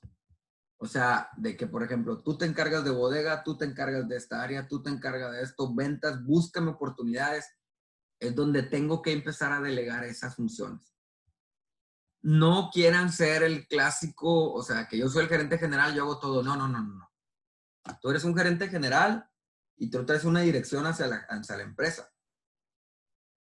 no haces eh, o no conviertes o no creas el error de yo aquí soy el, el manda más, yo hago todo y vámonos. No se puede eso. No se puede. tienes que aprender a delegar. En este momento de, de, de pandemia o de estrategia emergente, la unión del equipo es la mejor arma contra, contra este problema. Y yo en lo personal creo que mientras tengas a un grupo de líderes dentro de la empresa, te puedo asegurar que van a poder absorber muchos clientes nuevos, que van a poder absorber a personal que, que pueda, pueda ser útil, eficiente y eficaz después de esta pandemia. Esperemos, se, se prevé que haya una segunda, segundo brote para lo que es la septiembre, por ahí, diciembre. Entonces, ¿qué va a pasar? Aquí es una pregunta que yo tengo para ustedes. ¿Qué va a pasar si en este, en este mes tuvimos que desemplear o tuvimos que mandar a casa a tantos empleados y luego se viene la ola de, de impactos, de, de, impacto económico y luego vuelvo a tenerle que darle ir abajo a las empresas, a mis empleados, ¿qué va a pasar? Ahí es donde ustedes tienen que platicar con su equipo y es donde ustedes tienen que verificar y tienen que, que ayudarse para poder este, tener preparado un plan, un plan de emergencia otra vez. Eh, ahora, la recesión. La recesión pues la estamos viviendo ya y tenemos que estar preparados en el sentido económico también de que pues vamos a tener que cortar gastos innecesarios. Vuelvo a decir esa palabra, gastos innecesarios, esas dos palabras. Y tengo que empezar, o sea, también hacer mi estrategia financiera y proyecciones financieras. Y es muy sencillo. Uh, tienes QuickBooks o tienes este, a lo mejor un software eh, que te ayude en, la parte económica, tus bancos, etcétera. Las entradas, los incomes, eh, los gastos de operación, todo eso. De hecho, ahí les va, les voy a apuntar algo. Les recomiendo esto. Ahí va en el chat.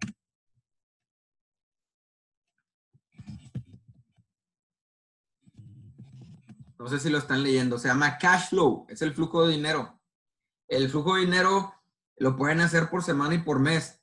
Uh, esos son, van a, son los incomes, son los um, expenses, operaciones, mercadotecnia, reparaciones.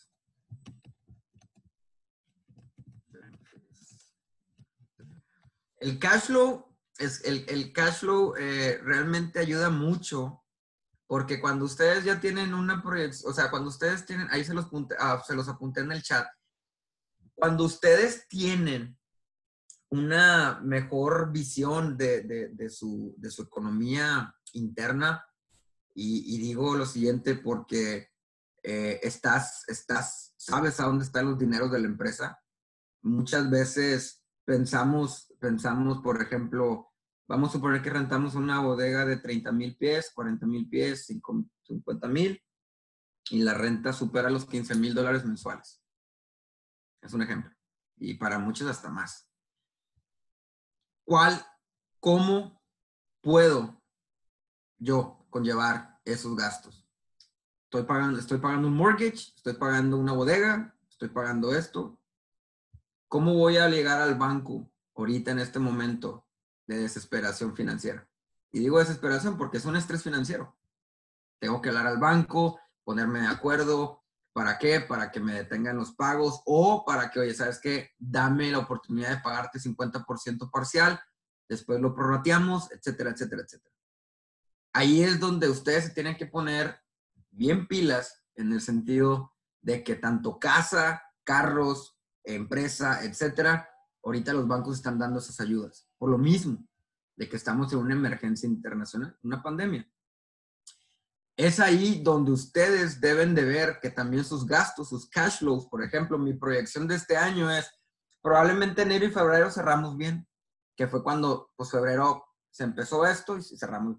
Pero marzo, abril, mayo, junio, julio, perdimos esto, tuvimos a lo mejor antes teníamos 20 mil, es un ejemplo, 20 mil dólares de income a, la semana, ahorita nomás estamos teniendo 5 mil. mi operación me cuesta 10 mil, voy a tener que reducir a, a 4.500 para tener de perdido 500 de emergencia, cómo manejo mis cuentas de cheques y de savings, Eh, la ley de Pareto, ley de Pareto los puntos, el 80-20. La ley de Pareto habla de, de cómo nosotros, ahí se los apunté, cómo nosotros podemos manejar el 80% del 20% si va para cheques, si va para savings, si va para gastos, si va para esto, si va para taxas, y luego lo modificas 20% para acá, 80% para reinversión. ¿Cómo volvemos también a tener la, la- la capacidad de, de- de reinvertir, de tener ese retorno de inversión y de reinvertir? Eso, eso va, va a venir, solamente ustedes lo tienen en su plan de, de- de- en su estrategia de, de proyecciones financieras.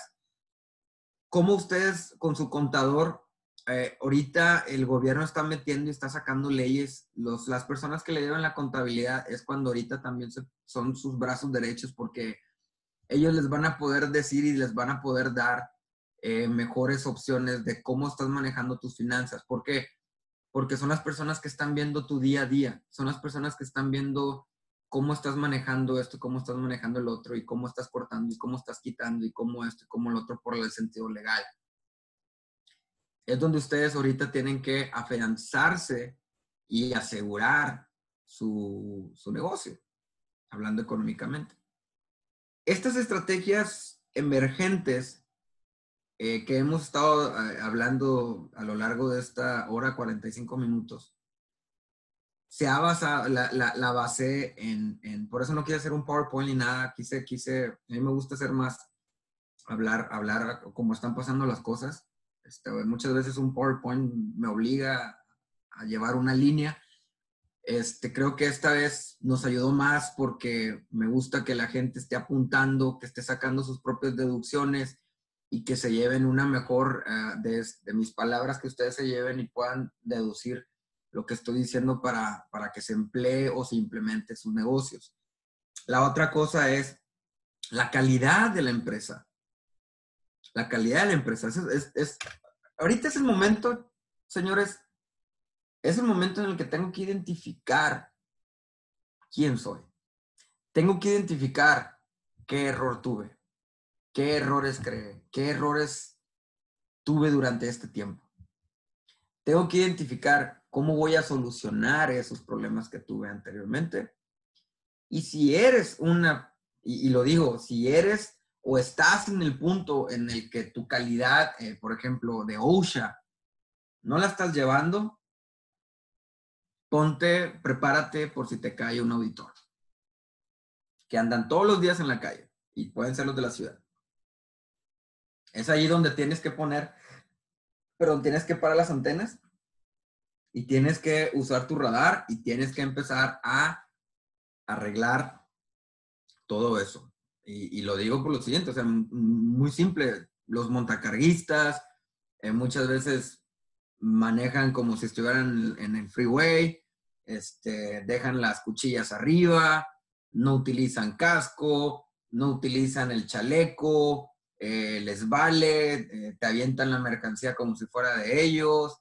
Este, hay, hay, muchas, hay muchas cosas que allá afuera en bodega que realmente es donde está el dinero porque es, la, es donde está la mercancía que vamos a importar o que vamos a exportar o que cualquier cosa. Ahí es donde tenemos que poner el ojo. Porque la parte administrativa, la parte interna, que es tráfico y todo eso, pues ellos, ellos ya llevan, ellos tienen su descripción de trabajo, o sea, tienen que cumplir con esto, tienen que checar las, los aranceles, etcétera.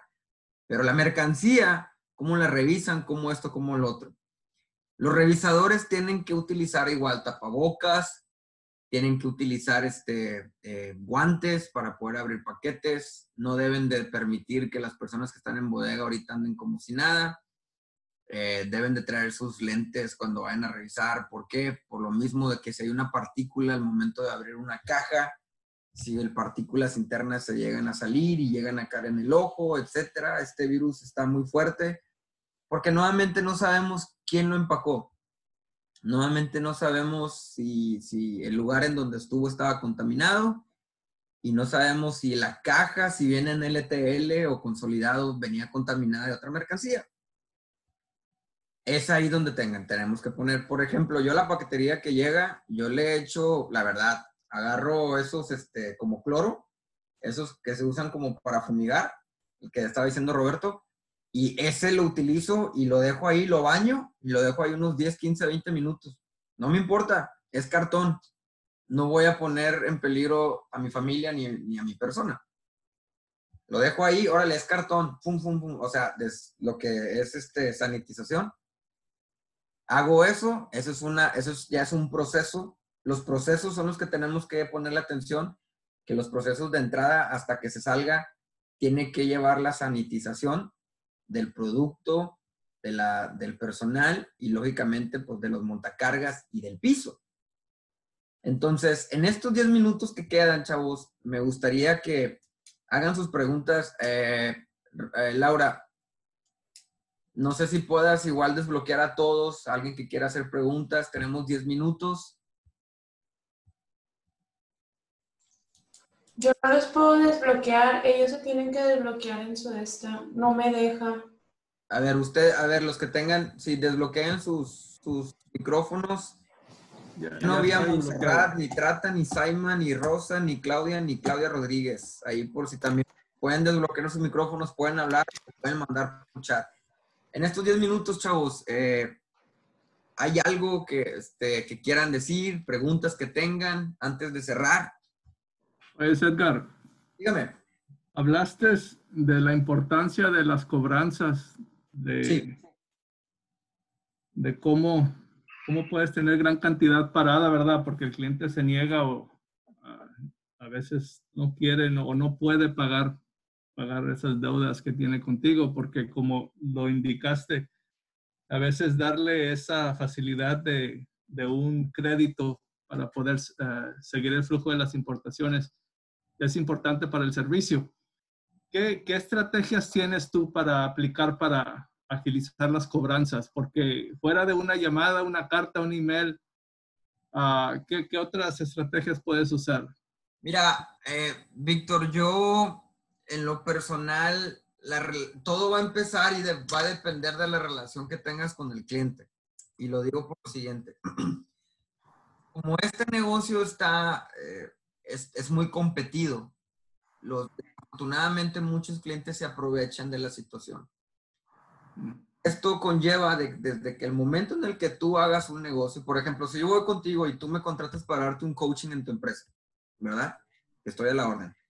Si tú me gustas, ven y este, hazme un coaching de calidad o hazme un coaching de esto, etcétera. Va. Yo desde el primer momento yo firmo contigo, eh, primero que nada, cuáles son, cómo, o sea, cuál van, cuáles van a ser mis servicios y si hay un extra.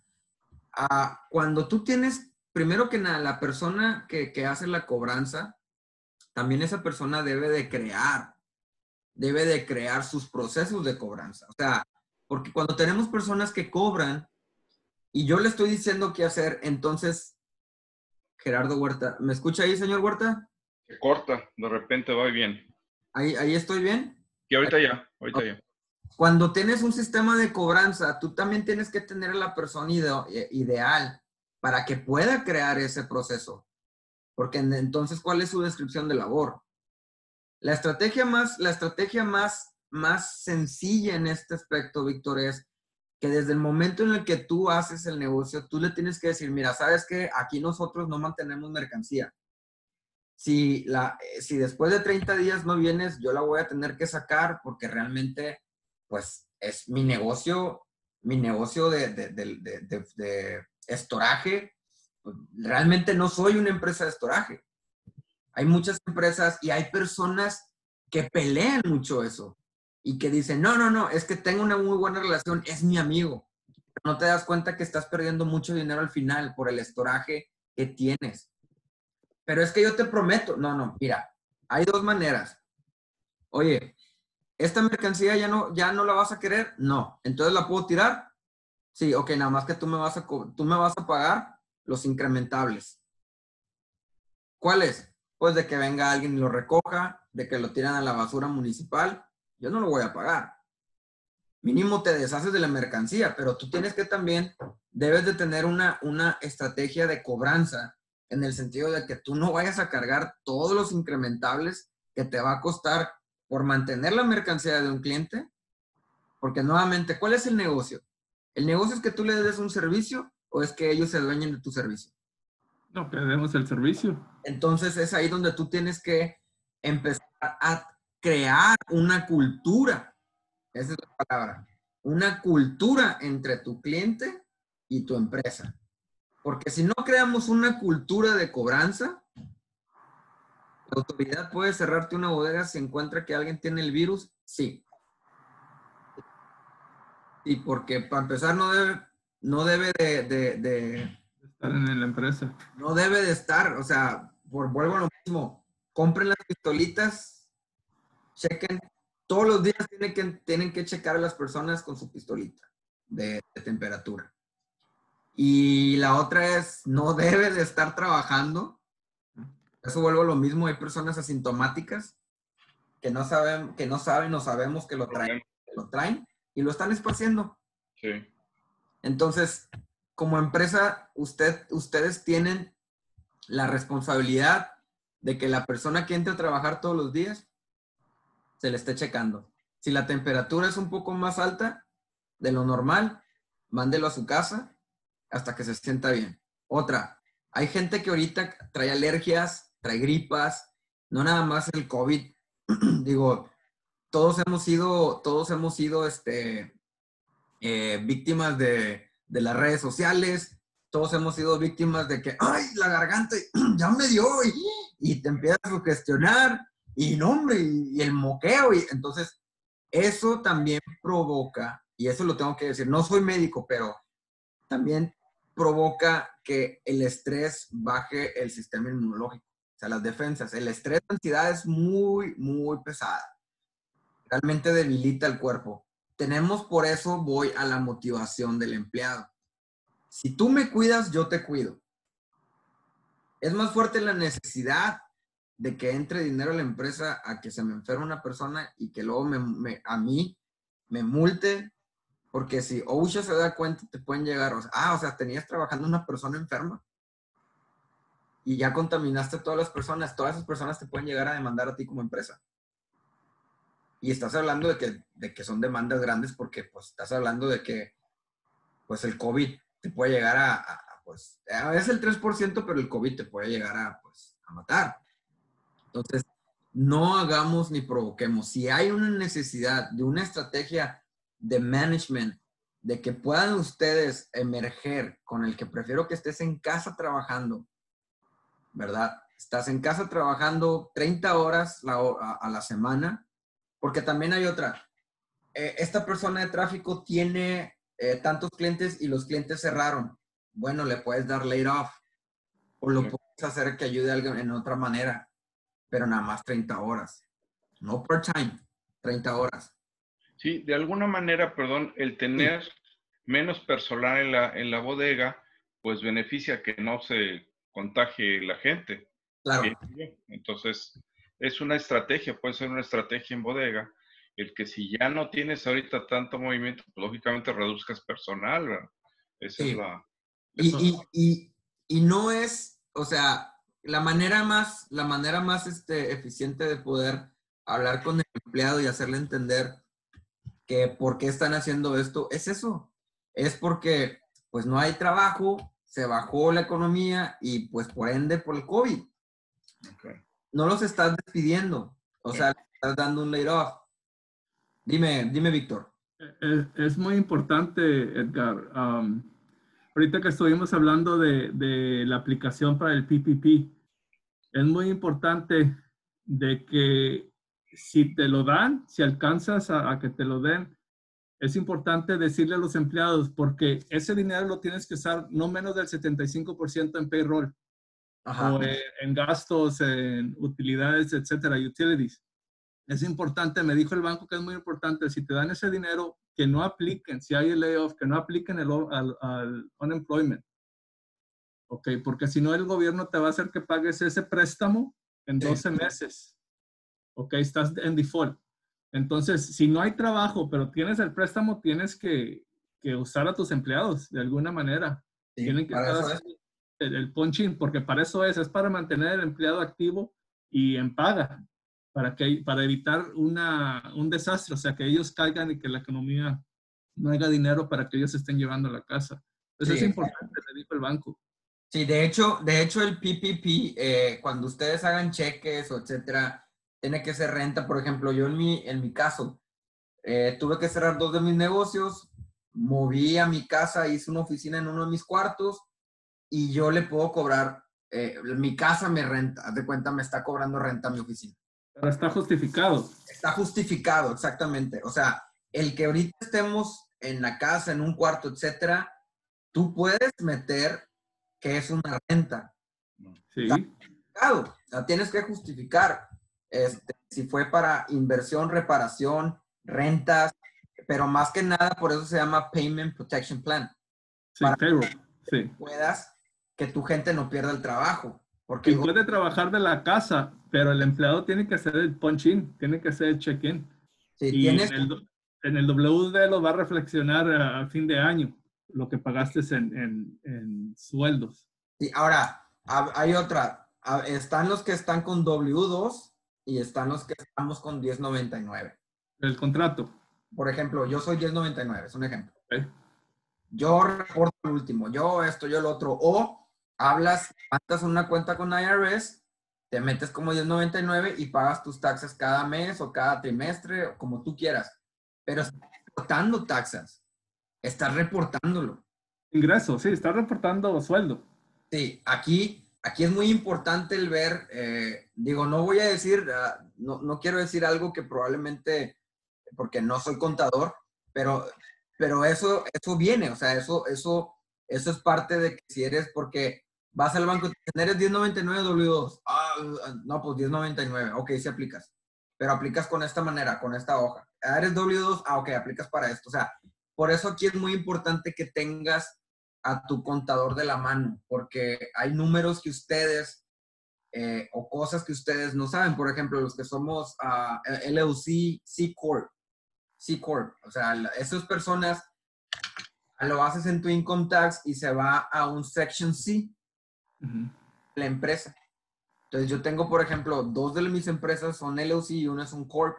Si eres corporativo, eso se hace diferente, pero si eres un LLC y C Corp, eso se va, eso se va a tu income, pero tienes que dividir lo que hizo tu empresa y lo que se va a tu income. O sea, necesitas que tu contador te va a ayudar. No nada más puedes llegar y decir, ah, pues voy a poner tantos números, porque al final, si ese dinero lo utilizaste para cosas que no son. esenciales del negocio, como dijo Víctor, lo vas a pagar con creces. Y si lo, lo utilizaste bien, vas a pagar un 1%. O sea, te van a, vas, por eso se llama forbidden loan, o sea, te lo van a perdonar. Va, es un porcentaje muy mínimo que pagas mientras tú veas, perdón, mientras tú proveas que los cheques o que el dinero que utilizaste fue para operación de la empresa. Entonces, Víctor, muy buen punto ese. ¿Hay alguien más este, que quiera, Roberto, algo que quieras, este, o Montserrat, Trata, Saima, Rosa, todos los demás que quieran eh, decir algo, adelante. A ver, Roberto. Sí, como comenta Víctor, está el PPP y también este, nosotros hicimos también la aplicación para el otro préstamo en la SBA, directamente en la página. Este, donde también es otro, es- ahí sí es un préstamo, ¿verdad? que puede ser hasta 30 años. Ahorita actualmente ya nos hicieron un depósito en avance de los 10 mil dólares, pero falta que nos contacte algún oficial de la SBA para poder dar más información y ver también a cuánto podemos ascender el préstamo, ¿no? Yo creo que también eh, va a ser algo importante decir, bueno, ya tiene el PPP, bueno, necesito ver cuánto te puedo prestar y si calificas en ese sentido. ¿no? También es otra alternativa también de, de salvavidas que hay que cuidar. Sí, Roberto, en ese sentido, gracias. En ese sentido, ah, hasta donde yo tengo entendido con el SBA, pues ahí es todo. Creo que en la segunda ola ya cerraron lo de los 10 mil dólares, porque yo apliqué para el primero, ahorita ya no puedes. Pero el PPP es uno, Y el otro, el que dice Roberto, es el del préstamo. Y hay unos préstamos que te piden colaterales. Ahí es donde ustedes, pues lógicamente también es el ingreso que tenga, dependiendo del ingreso que tengan sus empresas. O sea, eso es lo que va a ayudar a que, a que también el gobierno vea que realmente es una empresa que, que estás dando oportunidades de empleo. Digo, habemos empresas que somos empresas chicas que pues, realmente yo, por ejemplo, yo soy un, a mí me gusta utilizar third parties, o sea, eh, a terceros. Yo hago mi propia logística, yo le, yo, le, yo le vendo a mis clientes, pero yo ya tengo mi transporte, yo ya tengo mi agente banal, tengo mi custom broker y yo hago toda una logística. Entonces, no necesito de tener gente atrás, estoy yo solo, pero yo hago toda la logística y ya tengo para mis clientes de puerta a puerta, punto. Y hay personas o hay empresas, y pongan mucha atención, aquí es donde deben de poner eh, mucho ojo. Hay muchas logísticas allá afuera que están abaratando el trabajo de agentes aduanales, de forwardings o de custom brokers. ¿Por qué? Porque la logística se enfoca en tener cantidad de clientes, ¿verdad? Ellos dicen, yo puedo tener 100, clientes y realmente pues mis gastos, mi operación va a estar pagada, ¿verdad? Está bien. Y hay personas que se dedican al puro forwarding o, que son agentes aduanales que están sufriéndole en ese aspecto. Pero la gente aduanal es, es esencial, igual que el custom broker. Tengo que poner ahí, o sea, ahí es donde ustedes tienen que hacer el match. ¿Qué me conviene ahorita y cómo me voy a, a preparar para después de esta, de esta pandemia? Eh, pues muchas gracias. ¿Hay algo más eh, que quieran agregar? Ya son las 12, estamos terminando. Les agradezco mucho, espero que les haya gustado este curso, espero que les haya ayudado. Este, si quieren dejar un comentario, adelante. Si quieren hacer otro, otro curso sobre esto, sobre otras cosas, solamente contacten a Alfa. Eh, deja yo aquí pongo, yo soy Edgar Ruiz. Este, espero, gracias, Víctor. Gracias igual, igual, todos, muchas gracias. Víctor, igual, Dios te bendiga. Este, señor Gerardo Huerta, García Loera, Roberto, Montserrat, Trata, Saima, Rosa, Claudia, Claudia Rodríguez. Muchísimas gracias. En este momento lo más importante es protegernos, es tratar de quedarnos en casa. A los que estamos trabajando, pues sigan todas las medidas de, de salubridad que van a tener. Y si no las tienen, que este curso que acaban de tomar sea un curso que les vaya a ayudar a implementarlas en todas Gracias por la invitación. Muy gracias. Igualmente, señor Gerardo Huerta, igual. Que esto que estamos viendo sea, sea, sea para que lo implementen ya. No se esperen el lunes, ya. Y cada lunes que hagan juntas con su equipo para poder solucionar los problemas de la semana pasada. Porque ahorita en este momento, cuidar el dinero es lo más importante. Cuidar los gastos es lo más importante. ¿Qué es esencial y qué no es esencial para mi empresa? ¿Y cómo puedo y no puedo? Entonces, a los que no han eh, aplicado para el PPP, vayan ahorita, hablen a su banco, hablen con su persona de negocios, el encargado de cuenta de negocios, ábranlo, pero ábranlo ya. Ábranlo ya. Ahí también, ahí, ahí también está Square que está ofreciéndolo, el SBA directamente, pero no lo llenen solos, porque si llegan a llenar un número mal, al último se pueden meter en un problema. Entonces traten de que la persona que les vaya a hacer el PPP o el SBA loan o como quieran llamarlo, traten de que sea una persona que sepa sobre su contabilidad o que sea su contador. Nuevamente, Alfa, muchas gracias por la invitación. Fue, me encantó este curso en línea, me encantó. Eh, dejo ahí, este, Alfa tiene, tiene también eh, el número, cualquier cosita que necesiten, háblenos, otro curso que quieran que demos, estamos aquí para aportar. Y yo agradezco mucho a Alfa por la oportunidad porque este tipo de ayudas y este tipo de cursos son los que necesitamos en este momento para poder entender y comprender el mercado presente. Por último, chequense todos los días cómo cierra el Dow Jones o la bolsa de valores. Chequense muy bien. No quise hablar sobre petróleo y todo eso porque ese es otro tema político y no. Pero chéquense muy bien el Dow Jones, cómo está cerrando todos los días. Ayer cerró muy bien, después de todo un mes, cerró a la alta y ahí es donde ustedes se van a dar cuenta cómo, la, cómo el mercado se va a estar aliviando. No crean lo que ven en redes sociales. Redes sociales muchas veces es simplemente amarillismo. Redes sociales muchas veces nomás es para poder eh, tener likes, etcétera. Vean mejor lo que la bolsa de valor está ofreciendo o cómo está cerrando todos los días. Ahí es donde ustedes van a aprender también sobre qué empresas están en crecimiento y qué empresas están bajando y cuáles van a desaparecer y cuáles van a seguir y van a aparecer. Nuevamente, muchas gracias. Que tengan un excelente día y espero que les haya gustado este curso en línea. Muchas gracias. Hasta luego.